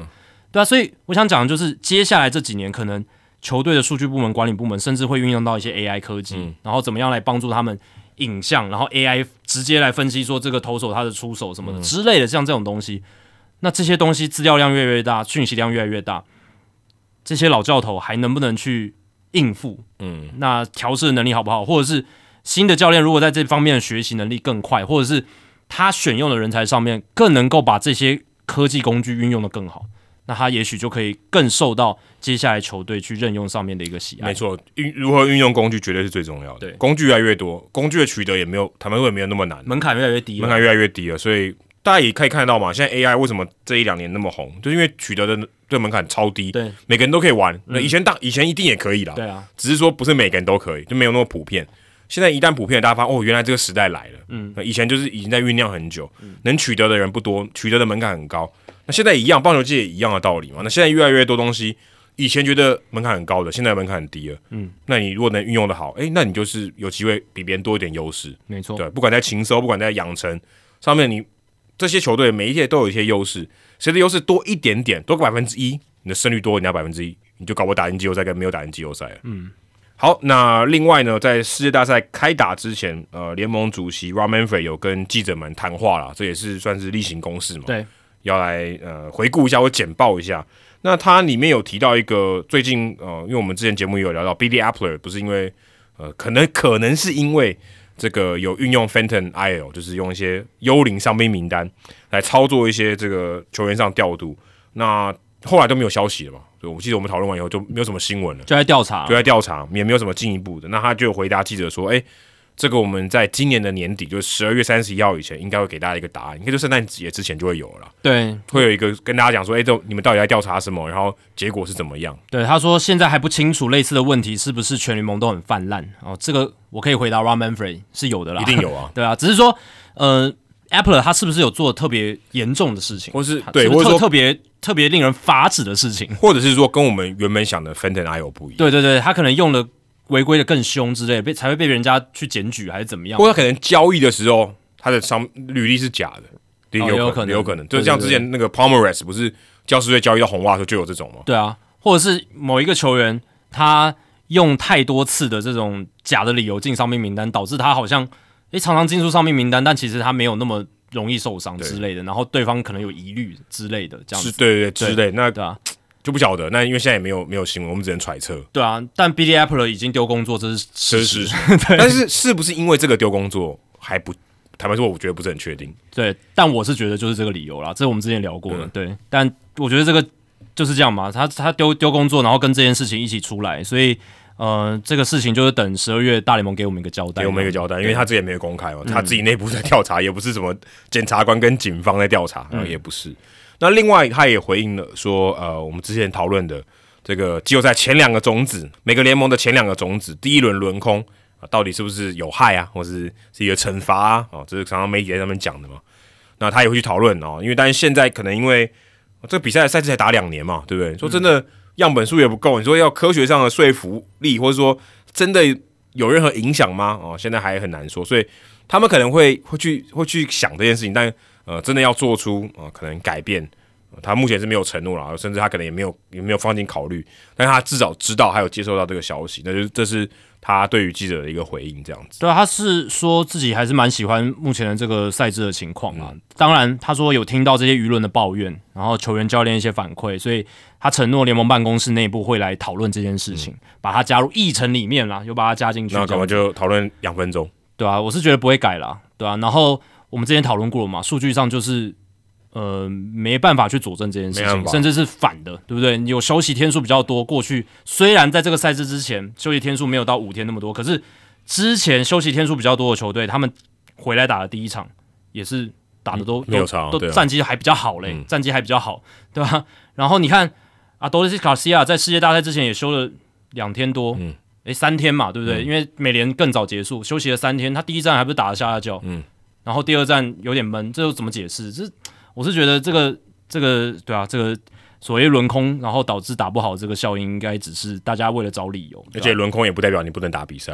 对啊。我之前讲你要有一你要对内对抗赛，你还是可以打，对啊对不对？对啊，勇士就有打嘛，又不是说今天全部人给给我回家休息，现在还在等台湾大赛的魏全龙，他们自己就有在天幕打自己的对啊。内赛啊，对啊，大荧幕还有那个球员名单有被球路过球迷拍到，嗯。对，所以他们还是会打比赛，他们不是就不比赛，对啊，这因为这样也不合理嘛，不合对啊。我真的休，就讲轮空休息，你真的休息，你也不对，没有没有人真的休息啊，而且刚刚讲到利用工具，现在就是有 traject 或是其他这种高阶的投球机了，你就是可以去利用这些工具减少这种效应了，你可以打者可以更去适应了，所以我是觉得大联盟这边他们当然还是要回应一下舆论，但是那我觉得他们不会认真考虑。对这个 due diligence 做完之后，他他就还还是照他的这个赛制继续走。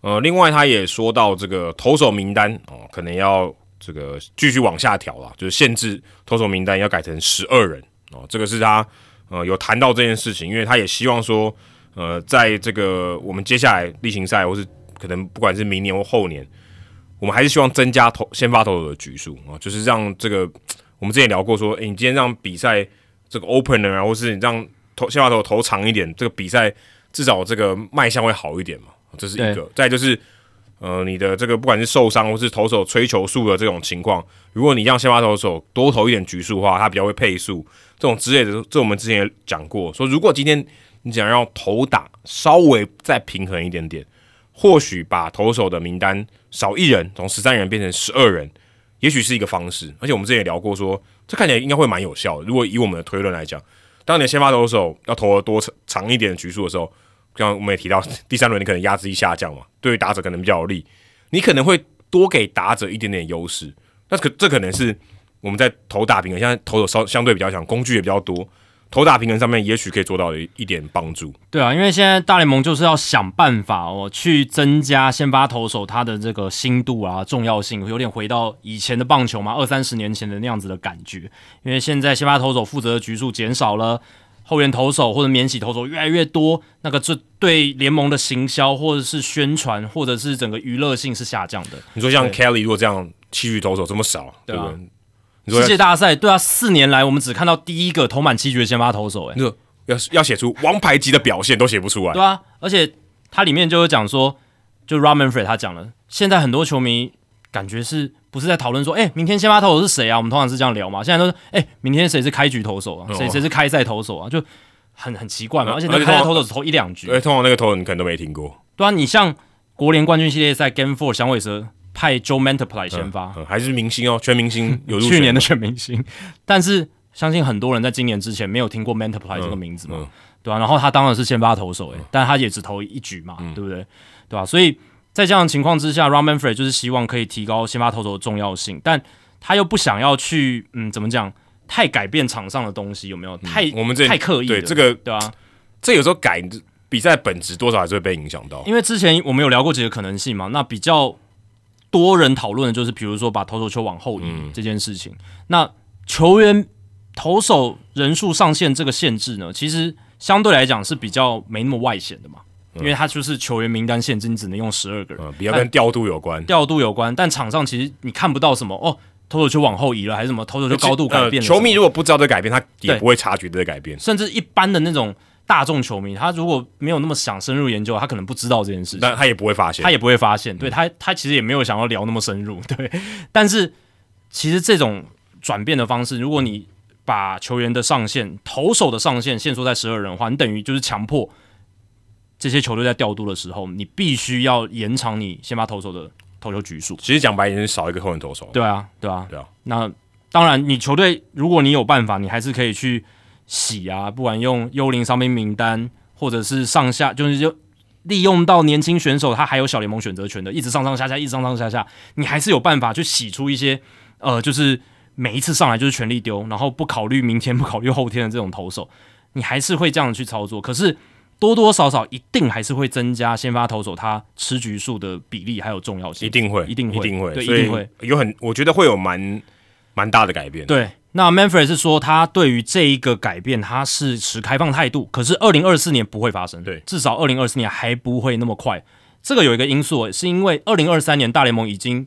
投球时钟、垒包加大、牵制限制这些这么多的新规则，而且是很重大的，而且只有一年啦。对，你让他再多一年试试看吧。所以，二零二四年 r a m a n Free 已经强调了，联盟会放慢一下步调，减少如果有规则修改，也会很小或者很少，也不会什么电子好球带给你加进来，不会，不会，大的都不会。但我觉得这关键就在于你刚才讲，他不是希望，他不是这些东西没有 ready，也不是没有考虑，对，而是他不能那么赶，对他步调需要有一个。缓冲了，不说他也需要做点，我觉得还有一点实验的期间吧，给给给他个两年，再收集多一点数据。你你给大家看一下，说哦，这个新制度上上线两年、三年会长怎么样？会可能趋于一个稳定，没错。因为第一年我们看我们看到这个投手投球时钟为例，才看一年嘛，你在看你看百月，人百 months 对不对？嗯，你在做百亿的人看可能稍微稳定一点，那那你现在你这你才给他一年嘛，你再再给他两年。呃，也许三年，就是可能第三年之后再来做一些调整。对，这也是为什么我们上一集聊到韩职要一次做电子好球带跟投球时钟有多么的哇，令人感到冲击。当然，那也是他们有实验过啊，只是说一次这两个这么大的东西一次砸下去，这个猛药有点，我觉得有点过重。对，但他们可能也许他觉得承受得住吧。而且我觉得他们的至少机会成本是比大联盟低很多。对啊，对啊，对啊，对啊，影响的范围就那么多队，跟大联盟三十队是不能比，而且。大联盟他们其实某种程度上，虽然这并不是有明文什么写出来，但是他们就是肩负世界棒球领导者的责任啊。老实讲，就是因为他们做什么，基本上世界上其他的棒球就跟进嘛，就 copy 他们。而且 WBS 也是跟进他们嘛。对，因为这个世界并不是世界棒垒总会在主导棒球的发展，是大联盟。嗯，讲的很现实，其实是这样，对吧？对吧？老实讲是这样，对吧？所以大联盟他们在做一些决策，会当然也会谨慎，而且球员工会的介入也很重要，因为他们是。发生的一个球员发生、劳方发生很重要的管道，而且你刚才讲那个球员会工会，你刚才讲那个我们讲投手名单限缩十二个人，那个投球员工会会同意啊，因为等于相对起来把薪资拉高了。对，虽然可能会减少一些免洗投手的工作机会，可是就整体球员的利益来讲，你让最顶尖的先发投手拉高那个薪资的天花板，可能利益也是更大。对啊，而且这个对他们来讲，你冲高最高薪，对，是比较有象征意义的。是啊，我保障很多低薪的人，其实是很重要，没错，但是意义没那么大。你冲高最高薪，你那个大家一起薪资往上拉的那种动能会加强、啊。对对，就是你数字上，你说保障很多低薪的人，呃，对，提升提升最低薪资很有用，没错。可是你冲高最高薪，那效果更好。因为其实免洗投手多，其实会拉低大联盟的平均薪资。没错，大家都拿 大家都拿低薪，虽然那个低薪相对提升了，可是还是很低，有点变军品卡的感觉。哎，有点 类似。对对，就是大家都一一起贫穷，对啊，因为你没办法培养出一个真的顶级明星先发投手的话。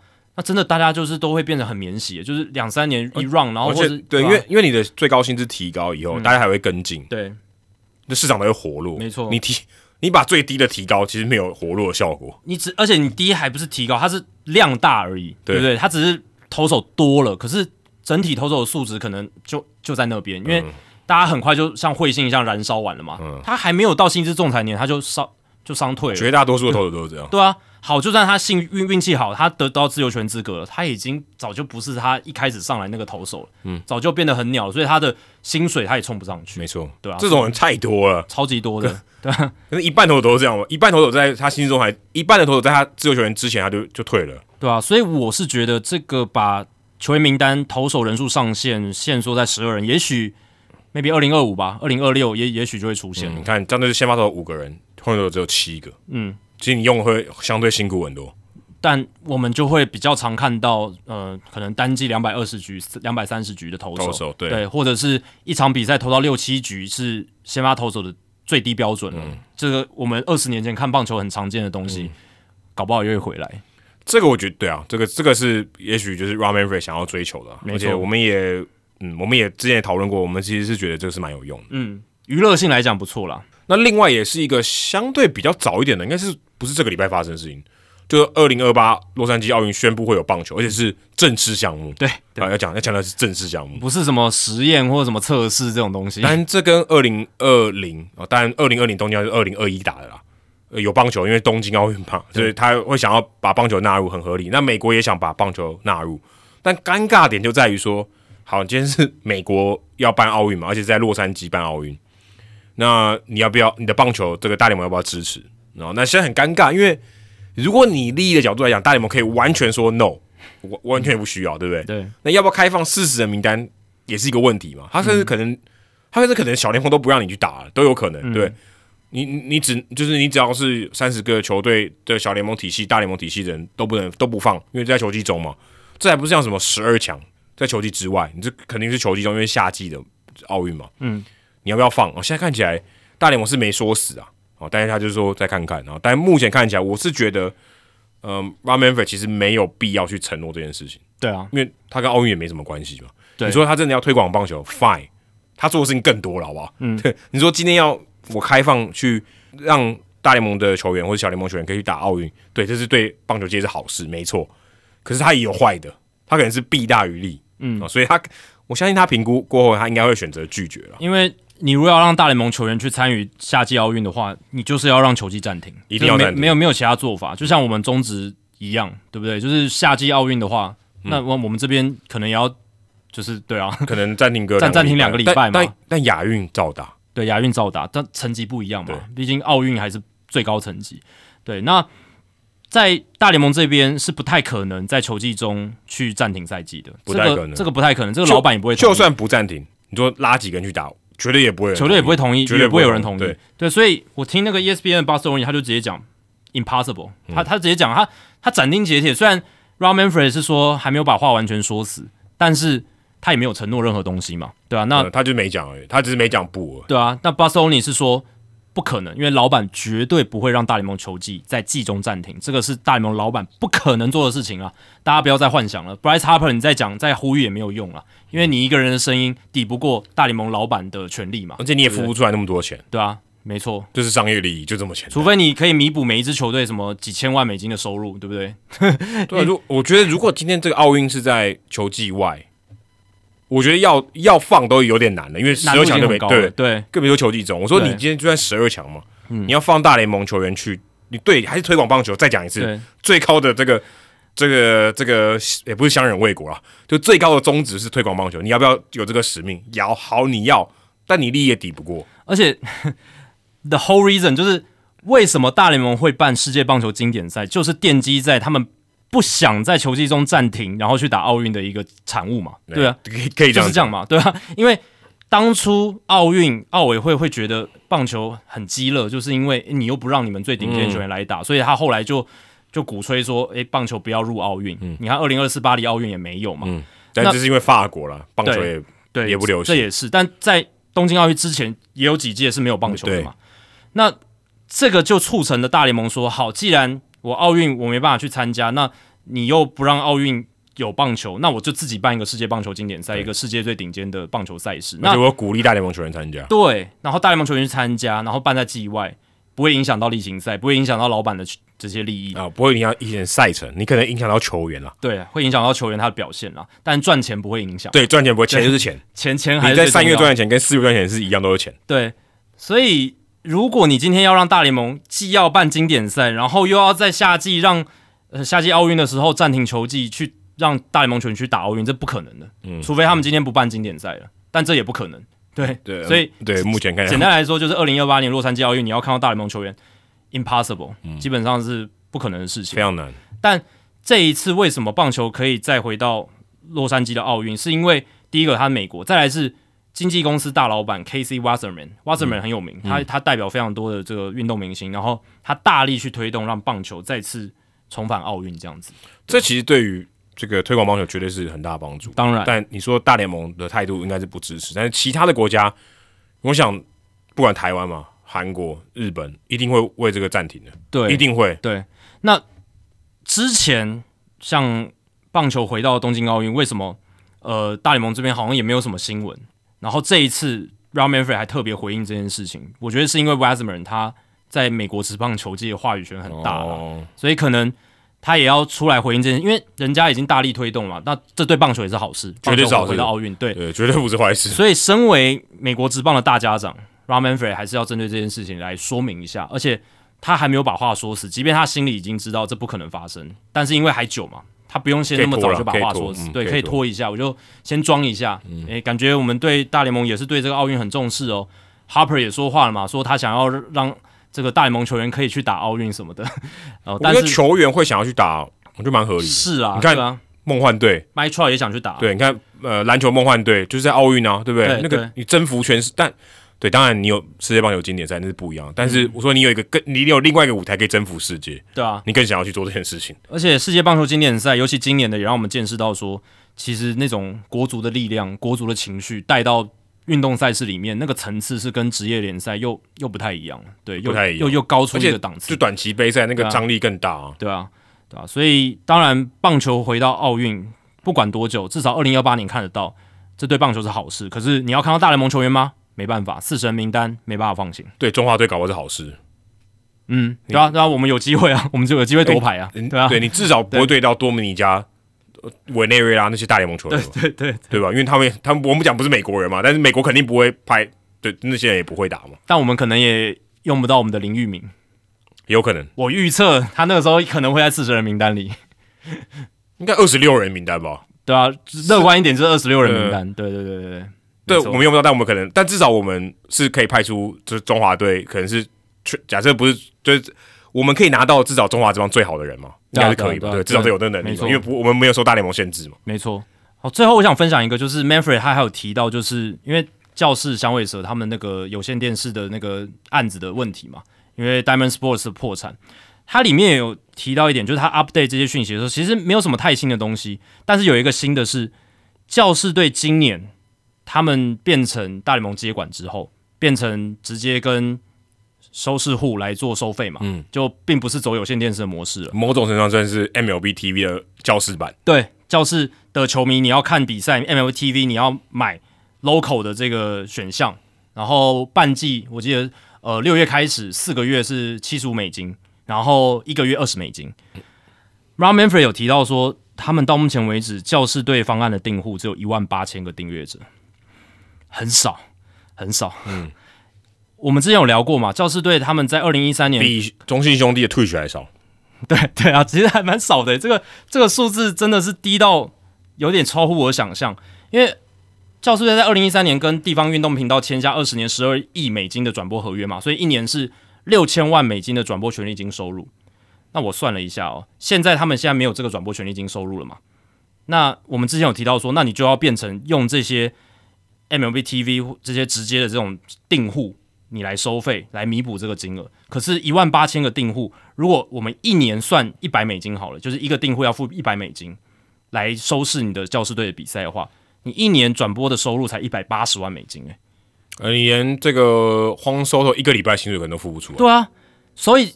教室有可能从以前一年可以拿到六千万美金的电视转播权利金，变成只差一百八十万。当然，这只是一个很粗暴的算法，但是我想强调就是，他们现在从明年开始，他们的转播权利金收入会降低非常多。这个也是很多专家在这件事情，就是 Diamond Sports 他们破产之后的担忧，现在已经开始发生，已经发生了，已经在发生。这个数字很可怕，蛮可怕，蛮血淋淋的，很血淋淋啊，因为。大联盟今年他们还会去补贴嘛？就是百分之八十的权利金他会给他们，所以今年六千万，他们还可以拿到可能四千多万这样子。但是从明年开始，大联盟没有保证任何事情，所以响尾蛇或者是教师队可能真的就是要从这些直接的串流订户来收收费。那你能收到多少钱？当然，你还可以从有一些呃有线电视的那些系统台，你还是可以收到一些钱，但是绝对没有像。你之前直接一次拿一六千万美金来那么多，而且那是球队直接给你的，对啊，对啊，对啊。那如果你的订户是，那是电视台直接给，对，那是电视台直接给的。那如果你明年的订户，你还是大概好好乐观一点，两三万好了，那那也完全不够啊。如果你要让你的这些串流的订阅金的收入要直逼六千万美金的话，你要有六十万的订户，哎，这不可能啊，对啊，不可能嘛。你现在你已经经营了。四个多月的这个这个半年多一点，才才一万八千，不到半年呢，不到半年啊，从六月开始，六月开始，对。那虽然教师队今年没有打进季后赛了，可是今年的声势也够浩大了吧？你有那么多的，你就算翻倍好，给他三万六好了，三万六，那那也完全不够啊，也是六十万零头而已啊。嗯，所以这个我觉得蛮血淋淋的，真的蛮可怕的。而且这可能会导致很多球队直接经营不下去，因为转播权已经太多了，那个比例很高，哎，或者是团队薪资就要大幅的删减啊。大幅删减就活不下去了，因为你就请不起那么多人，就球队变超烂，就会变比较烂。对啊，所以这个之之前我们有聊到都说，有可能会如果真的太严重，联盟有可能要分家还是怎么样的，这这都都有可能，有可能会减队，减队 contraction，对啊，对，但有可能减队以后再扩编，就还是在三十队。嗯，但是但你如果今天有人遇到付不出钱来，转播权已经大砍，嗯，然后他倒闭，不能倒闭就就退出好了，那其他人也会收手吧，因为他知道这个东西没赚钱了。对吧？对啊，就是小小市场。不能说你赚不到钱，我有办法找赚得到钱。现在看起来蛮难的。对啊，对。那可能收益分享制度就会变得更更多的钱会从有钱的球队转移到小市场球队，有可能。那这中间的鸿沟越来越越越越来越大，大市场球队会相对剥夺感越来越强。那就之前聊过，这小市场球队跟大市场球队就可能会有一个很大裂，他就把赶把你赶走。对，就是可能逐出这个联盟，有可能有有可能，我觉得这有可能，这有可能会发生。对啊，所以。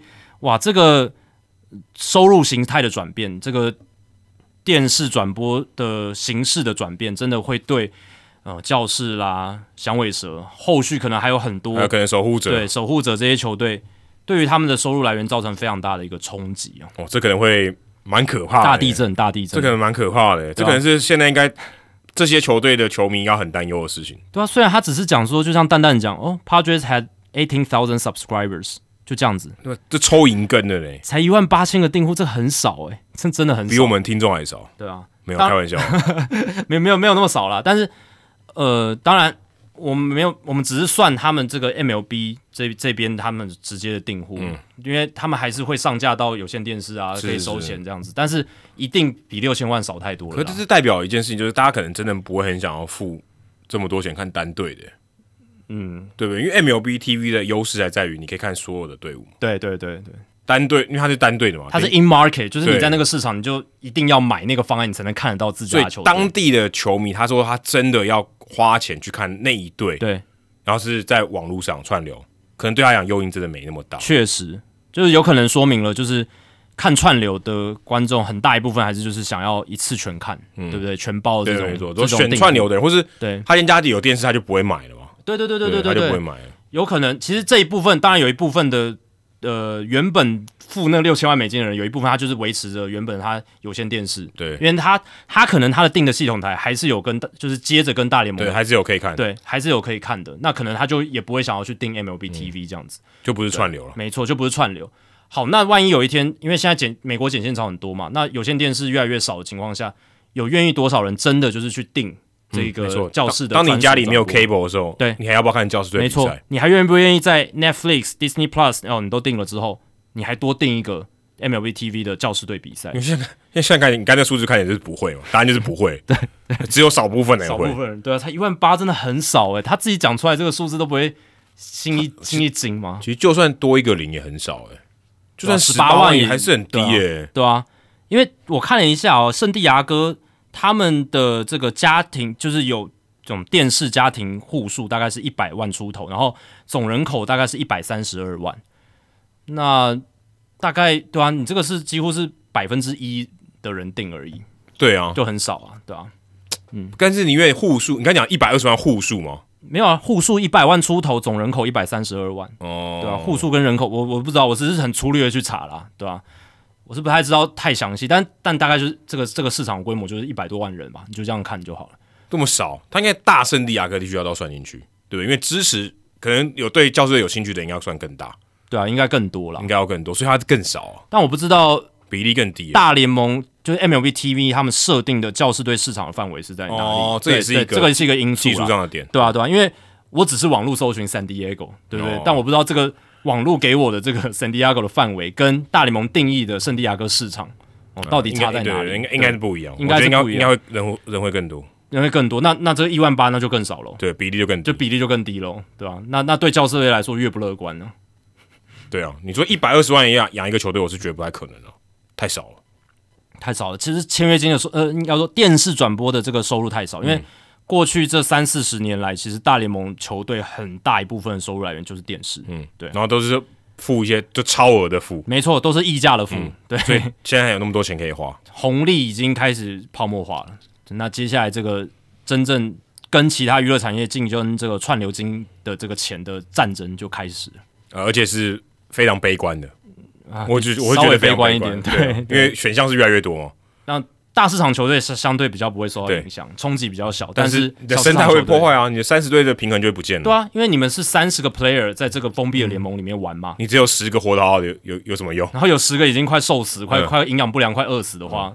那那就很危，这个联盟就很危险，就跟 T one 从六队变五队，嗯，也哎，联盟是会少队的吧？大家不要以为联盟不会少队，是会变动的。不要对中华装是有变多，可是是有可能变少的哦。对，大家我觉得，尤其这十几二十年来，不管是 NBA 大联盟这边太稳定了哦，或者是都在扩编，你很少听说缩编的。嗯，对，但有 T one，这是台湾。我说 NBA 大联盟，那大家可能会被惯坏，或者是熟悉的这种这种情况，对吧？但是已经没有缩编这个词了。但是其实这次还是有可能会发生的啦，因为世界脉动变化，我觉得蛮有可能。嗯，我觉得十年内应该就会有球队不见。可是我们前几集不是在讨论大联盟要扩编？对啊，扩编是他他要他想他要营造出欣欣向荣。对对对，对外他一定要营造出这种形象。我们快挂了吧？对，没错。但意外或者是呃，接下来媒体产业的一个板块位移，就会影响大联盟产业的一个接下来的发展。因为棒球重要性绝对是降低了。嗯，对，对我们来讲不是，可是我说对于整个社会，对于美国的世界来讲，一定美国这个对于美国整个环境来讲，棒球的重要度一定是在下降。对，没错。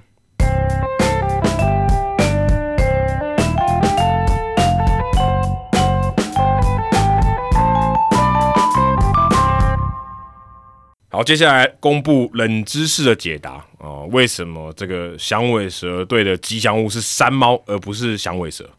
你有答案吗？我真的不知道。你没有，你没有答案。我没有答案。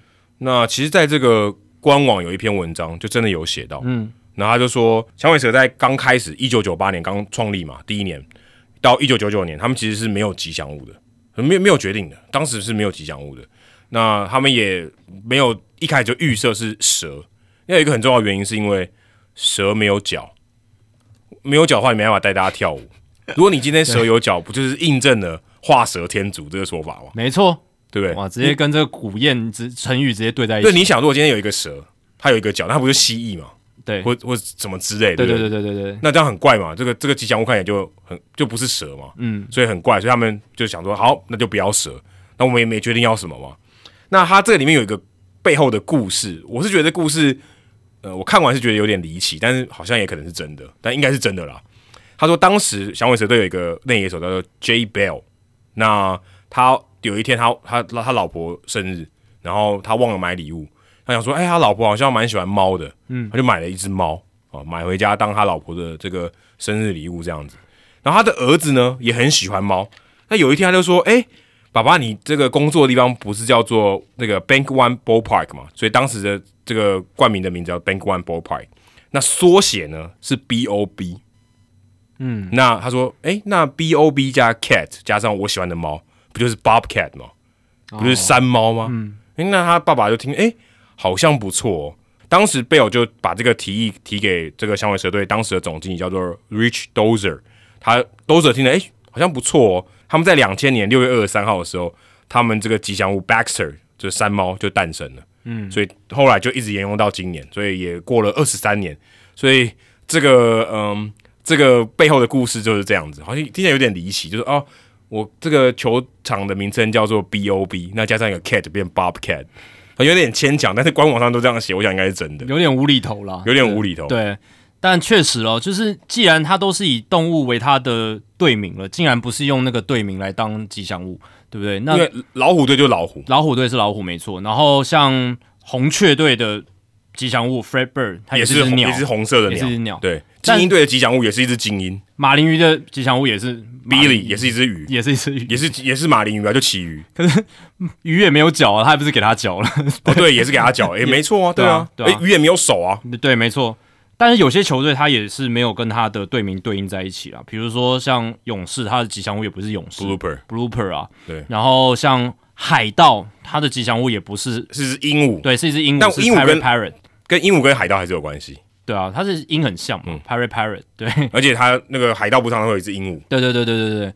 那他们也不是用海盗当吉祥物，然后水手是用麋鹿，麋鹿，因为当地山很多，对。然后也不是用水手。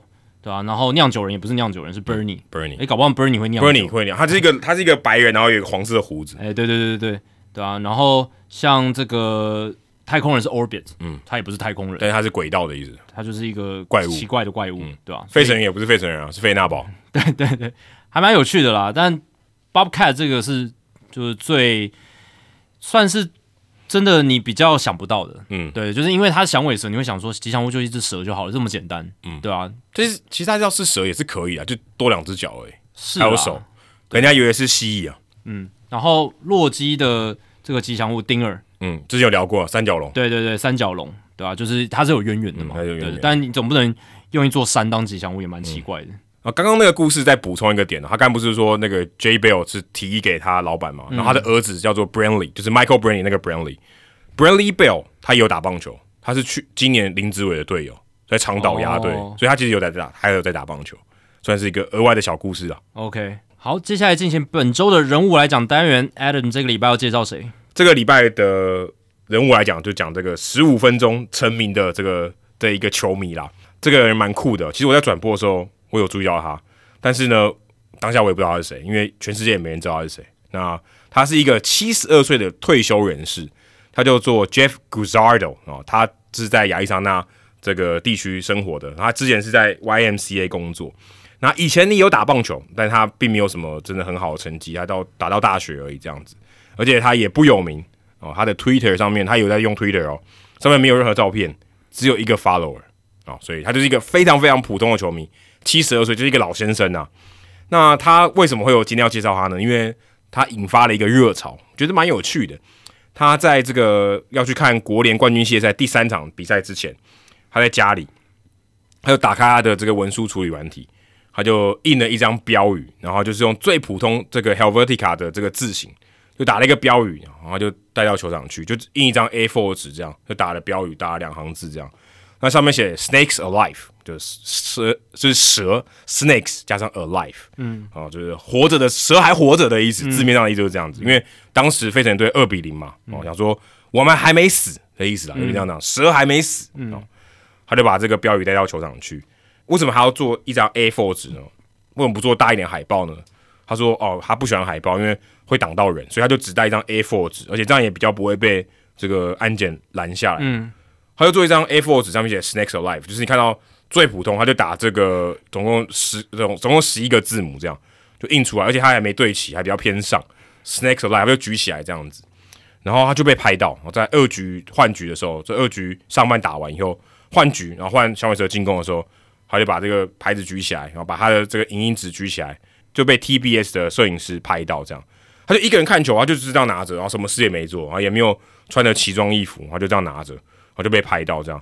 那 Snakes Alive，其实我看到这个标语的时候，我想说就是字面上的意思嘛，就我们还活着，还没死这样子，我们还是 alive，还活着。就后来去查，原来是有别的意思，就是有想不到吧的意思。我觉得，哎，蛇还活着，蛇还没死这样子，飞机上有蛇，蛇还没死，啊，就是。有点想不到吧？我们还活着这样，我想不到吧？我们还还达到国联冠军系列赛的那种感觉。你一直在帮 T One 宣传，对，有点这样。对，T One 今年的口号就是想不到吧？对对对，想不到吧？可是他们的那个英文是 Guess What？对，啊，Guess，他说 Guess 而已，好像没有 What，只有只有 Guess 吗？对，好像是 Guess，你可以查一下。嗯。后来呢？因为这个第三站小美蛇队不就赢球吗？马特在金安打赢球吗？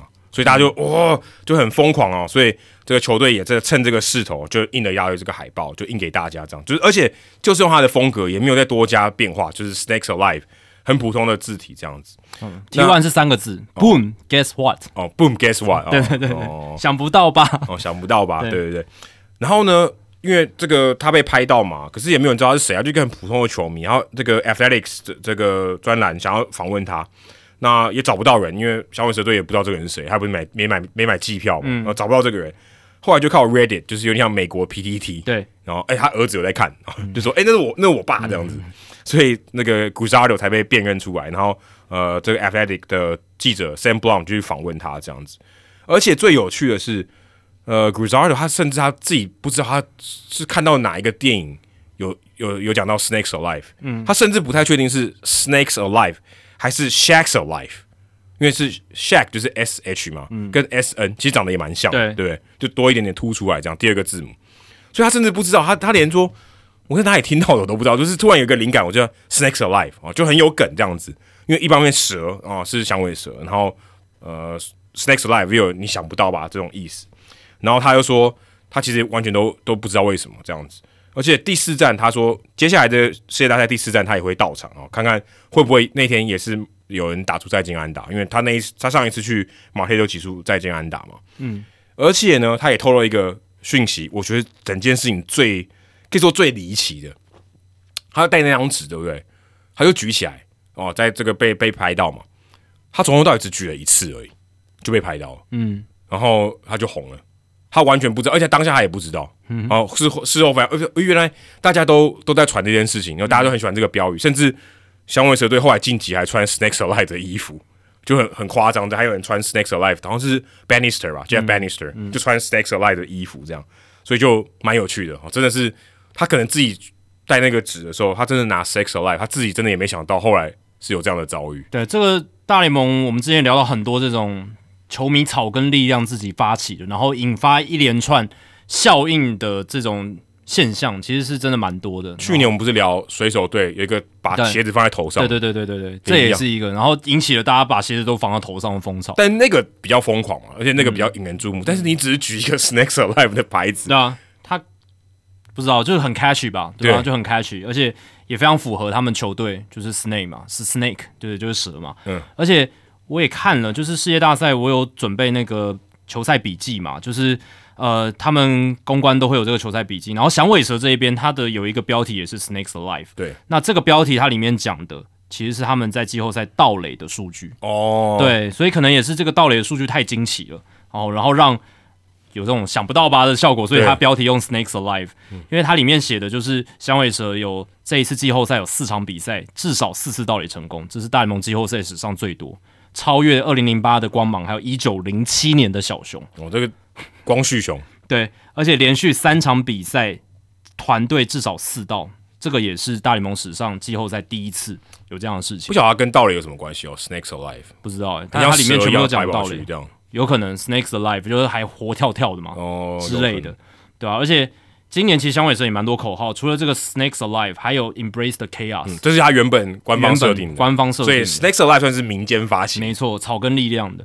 那 Embrace the Chaos 是在讲什么？就是说，诶，他们八十四胜、都可以进到季后赛去搅乱一池春水，这种感觉。嗯没错没错，对，但我觉得他某种程度上也引申出来，就是说，他们喜欢在进攻的时候制造对方场上的混乱，嗯就。小球就小球嘛，对小球。全垒打没有在混乱的，然后突袭短打，其实有时候他们短打不一定只是真的牺牲呢、他们有时候是自己也想冲冲看一垒嘛，嗯对啊，然后还有就是他们各式各样的盗垒什么的速度战去制造混乱，拥抱这种混乱来打破大家对原本可能预期的期待，这样对，而且 Embrace the Chaos 就是有点就是不是你预期的东西，所以代表他们也是突破预期嘛，对。因为人家也不会预期他打到之后季后赛，对对对对，去拥抱这个这个混乱这样嗯。子，对啊，不是 brace for chaos，呃，对，如果是 brace 的话，那个意思完全不一样，哦就变成说好像你很害怕这个混乱，对啊，所以抗拒混乱，没错，抗拒混乱，所以诶，这个动词的使用很重要，因为台湾有一支球队用 brace 嘛，哦，不对对对，对。对，就 之前还用 touchdown 嘞，对啊，对啊，对啊，所以这这这是要被人家打七分的，这口号就是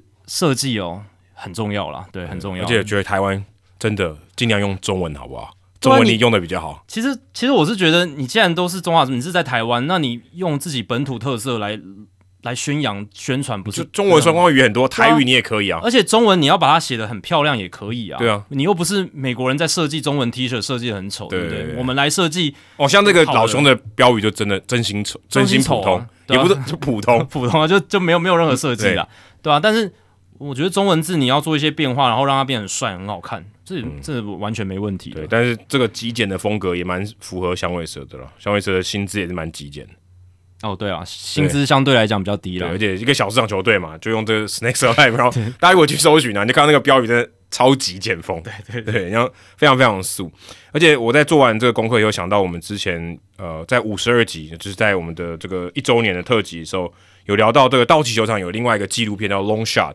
就是有一个球迷他意外卷入一个命案嘛，嗯嗯，然后他因为他在球场，对。然后被拍到，没错，成为他的不在场证明，没错。因为他人家说谋杀在另外一点嘛，脱罪了。他，说没有我在道奇球场，对，脱罪了，他也是因为意外被拍到，没错。啊，这跟这个完全一样嘞、嗯嗯，但那个人是还他清白，然后这个人是一夕爆红，对，对，蛮有趣的，意外的被拍到有不同的一个效果，对，所以呃，每个人去球场，可能你的命运也会被改变，没错，对，这也是真的哎、嗯。那个你即便你七十二岁，你还是有有一个人生的另外一个呃小小的这个名气的高峰啊，蛮有趣的。好，接下来数据单元哦、我们之前有聊到 Clayton Kershaw 可能在季后赛还是又回到这个季后赛一条虫哦，曾经在他生涯刚初期的时候打季后赛，真是一条虫嘛，嗯，后来有洗白一点，嗯，嗯。投投的很好，对，但是你看 e l d i 今年后半段其实投普普通通，不是很好，有点失速，但今年在季后赛简直是王牌身手，对。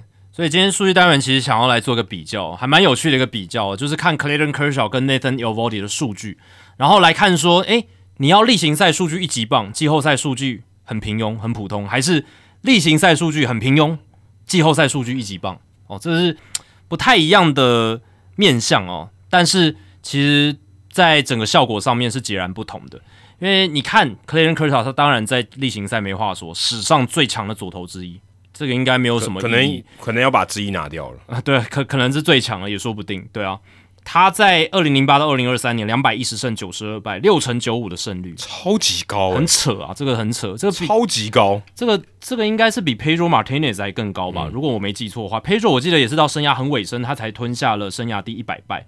他生涯两百一十九胜一百败，胜率六成八七。对，现在科小是超过 Pedro Martinez，所以你就知道这个胜率多狂。两千七百一十二点二局，然后呢，呃呃，连防御率是二点四八，然后 K 九值九点八，BB 九二点二，两千九百四十四 K。如果他明年还明年还有投的话，要超过三千 K 应该是毫无疑问。然后六百六十九是保送，ERA Plus 一百五十七，FIP 二点八二，哦，这个真的太扯了，真的太扯。我觉得生涯 ERA Plus 一百五七真的太夸张，这个也很狂啦，对啊，而且他的 FIP 其实某种程度上也可以对应起来，二点八二，这个也是很厉害的。很多人可能生涯最好的一个月 ERA Plus 都没有一百五七，对啊，一百五十七是真的很猛、欸，很顶尖的数字啊。那你对照 Nathan y o v o d y 他生涯四点一零的防御率哦，那局数当然比较少嘛，一千四百零一点二局，然后 K 九值七点七哦，也比科肖少了二点二次。BB 九当然不错，二点六，因为他本来就是控球派的。可是 y o v o d y 的 ERA Plus 就一百零三哦，就大概平均。其实他整个生涯就平均诶。他前期蛮烂的，坦白说前期蛮烂。当然这几年例行赛他表现比较好，可是你说他是最顶最顶的吗？也不是，不是啊，他也没有到 A 咖啦，对吧？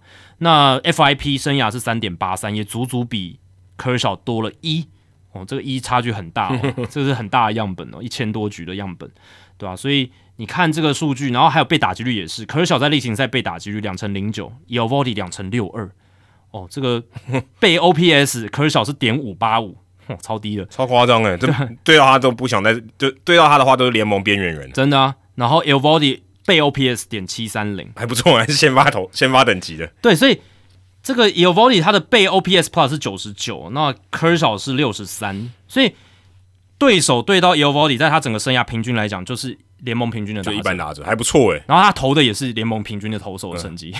那 Kershaw 是真的是对手被他压制的很弱，OPS Plus 才六十三，然后他的 ERA 又那么的低，二点四八这样子。就是真的差蛮多的啦。然后 Kershaw 他的生涯三振率百分之二十七点六，Evody 百分之二十点一，这个也是很大的差距。但是到了季后赛，完全不是这么一回事。季后赛 Evody 防御率三点三零，这是七十三点二局的样本。然后呢，他的这个 K 九值九点四，BB 九一点六，FIP 二点一四，WHIP 一点零零五，哇，都是很顶级的数字。很顶级这是季后赛哦，这是季后赛。Kershaw 的话呢？生涯季后赛一百九十四点一局，防御率四点四九，比 e o v o d y 多了一点一九分。好，这也就算了。他的 FIP 三点零三，也是几乎 e o v o d y 快要快要比比他多。哇，可是他 FIP 跟防御率差蛮多的。对，FIP 的话是比较好的，好很多。所以科小，我们老实讲，他其实在季后赛真的投的有那么那么糟吗？其实也没有啦。但是主要是因为他例行赛投太好，所以那个反衬效果反差还是蛮大。对。就是被反衬出来的啦，但是，嗯，科少跟 e o v o d y 一比起来 e o v o d y 的季后赛表现还是比科少好太多了。被打击率上面，科少在季后赛两成二九，然后 e o v o d y 只有两成一八。e e o v o d y 在季后赛的被上垒率两成五五，然后科少的被上垒率是两成八四，所以科少压制力上面也是不比 Yovody 在季后赛。然后呢，到了季后赛哦 e o v o d y 的三振率飙高到百分之二十五点八。距离科小的百分之二十七只剩下一点二个百分点，然后有保底在季后赛的保送率百分之四点四，是比科小的百分之六点五又来得更好。所以其实你看季后赛有点像是两个人的身份翻转，有保底到季后赛有点变得像科小的数据，然后科小到了季后赛有点变成有保底，就变成一个很普通的投手。你也不会说真的多烂，但是就是一个普通的投手这样子。所以这个就我听到国外有些讨论，就是说，诶。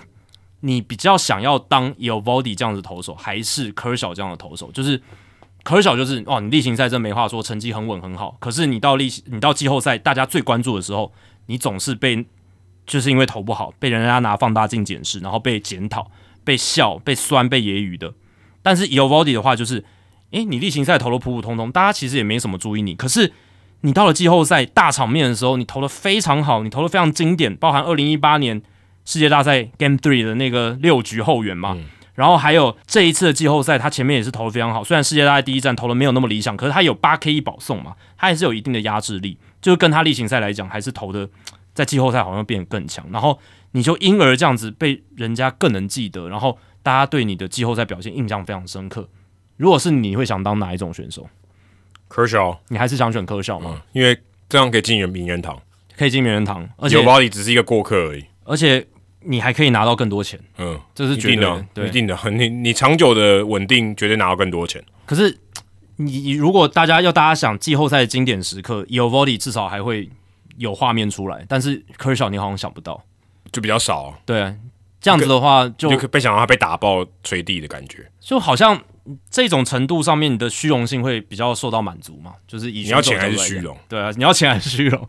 就是这个问题啊，对啊，那。我刚刚讲钱的问题嘛，生涯到目前为止总薪资，科小是两亿九千四百七十万美金，快要三亿美金。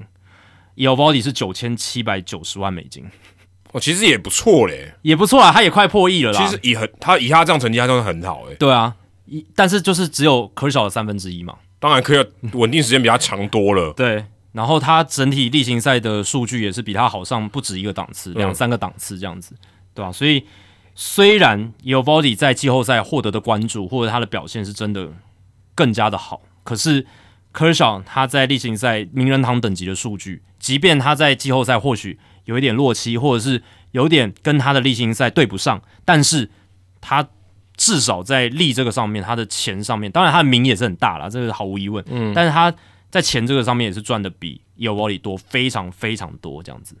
那两个人在生涯的 WR 值，我也来做了一个对比哦。e l v o d y 在 Baseball Reference 的 WR 值是十九点二，其实不到二十。那 Clayton Kershaw 是七十七点一，这个都是例行赛啊。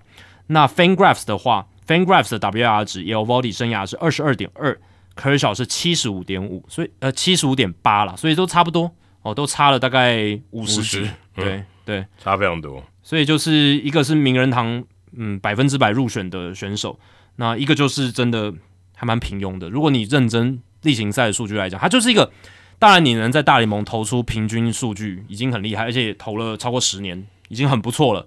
但是他就是这样子一个平均值的选手 a l v o d y 的部分过了三十年，没有人记得 a l v o d y 是谁，应该是对对对。但是科小一定有人记得，过三十年到季后赛，应该还有人穿科小的球衣。除非 a l v o d y 接下来他能够在季后赛投出一场什么九局完封胜之类这种这种表现，对不对？太难，要投到九局都很难了，不要玩疯了，好不好？或者是他呃，如果游击兵今年夺冠的话，然后他在最后世界大赛的初赛先发或者是后援登板，他带领球队获胜。那也许还有机会被记得吧，可是还游击兵也不会有人穿他球衣。我说，如果到三十年后，哦，就哦，对，就是那种不会被记得 legacy player 啦，我觉得不会被记得。嗯，你说 Michael Young 搞不好还有人穿他的球衣，对不对？对。然后是 Andrew Beltre 搞不好有人穿他球衣，对不对？嗯。Rodriguez 搞 p a t r i Rodriguez 搞不好有人穿他球衣，对不对？嗯，对啊。但我觉得他很难。那 Madison Bumgarner 呢？一定会啊。因为 b o n g a r n e r 他的生涯 WR 值是三十二点五，我们先预设他接下来都不会在大联盟投球了，他就是三十二点五，这是 Baseball Reference。诶，其实 e o v o d y 再投几年，搞不好也可以，就是大概三十二。但但 e o v o d y 我觉得他没有待一个球队待那么久 n e r 待很久，对他都是巨人队，他有那种单一球队的光环，嗯，对。但 e o v o d y 确实没有，对，所以我说三十年后应该还可以在巨人队球场还可以找到有人穿 e r 应该会，而且 n e r 在季后赛的现在的。至少他累积的成绩还是比 e l v o d y 好了，对吧？而且他的，而且他是真的有超强的表现，对，就这种神乎其技的表现，他是有的。对你每次回到世界大赛的时候，你就会想到 b o n g a r 对，所以 e l v o d y 如果要用季后赛就让人家记得的话，他自己除了呃例行赛可能还要再多投几年，投出好成绩以外，他在季后赛还要有更神的表现才。我觉得很难了，嗯，你能这样已经很神了，现在已经是他最巅峰了吧？在季后赛已经很好了，对，已经很好了，还要再要求什么？这太多了吧？因为以他嗯生涯整个资历来看，特别是他还遭遇了这么多伤病史，有没有？两次 DJ，对比较难的。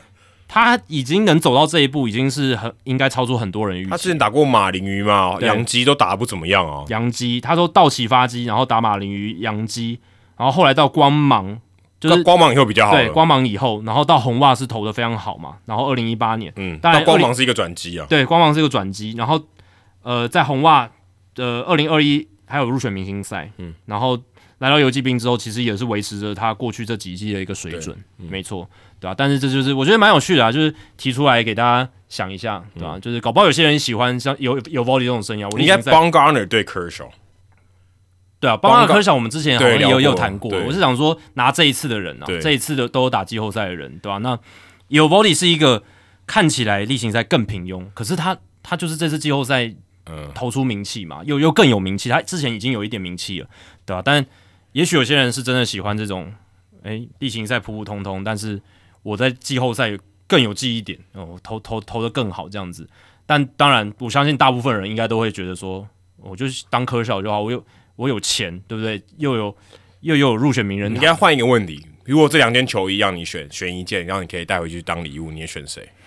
啊，大大部分都会选那个科小吧？只有只有游击兵球迷应该会选那个尤伯里，搞不好也不一定，搞不好有些人也选科小，选科小这样，对，比较比较伟大，对不对？保值性可能也是科小比较好。也也也可能是对对。好，以上就是《h i t 大联盟》第三百四十五集的全部内容。如果大家喜欢我们节目的话，请千万记得不要推荐给你的朋友，因为这样做的话，你很快就会变成朋友里面最懂大联盟的那个人了。你朋友没有听到《h i t 大联盟》，大联盟的知识就会越来越跟不上你。假如你有任何棒球相关的问题，我们的听众信箱随时欢迎来信。那我们预计啊，会在世界大赛结束之后，下个礼拜来做听众信箱的单元。所以大家这段期间有什么问题，可以尽量来发问。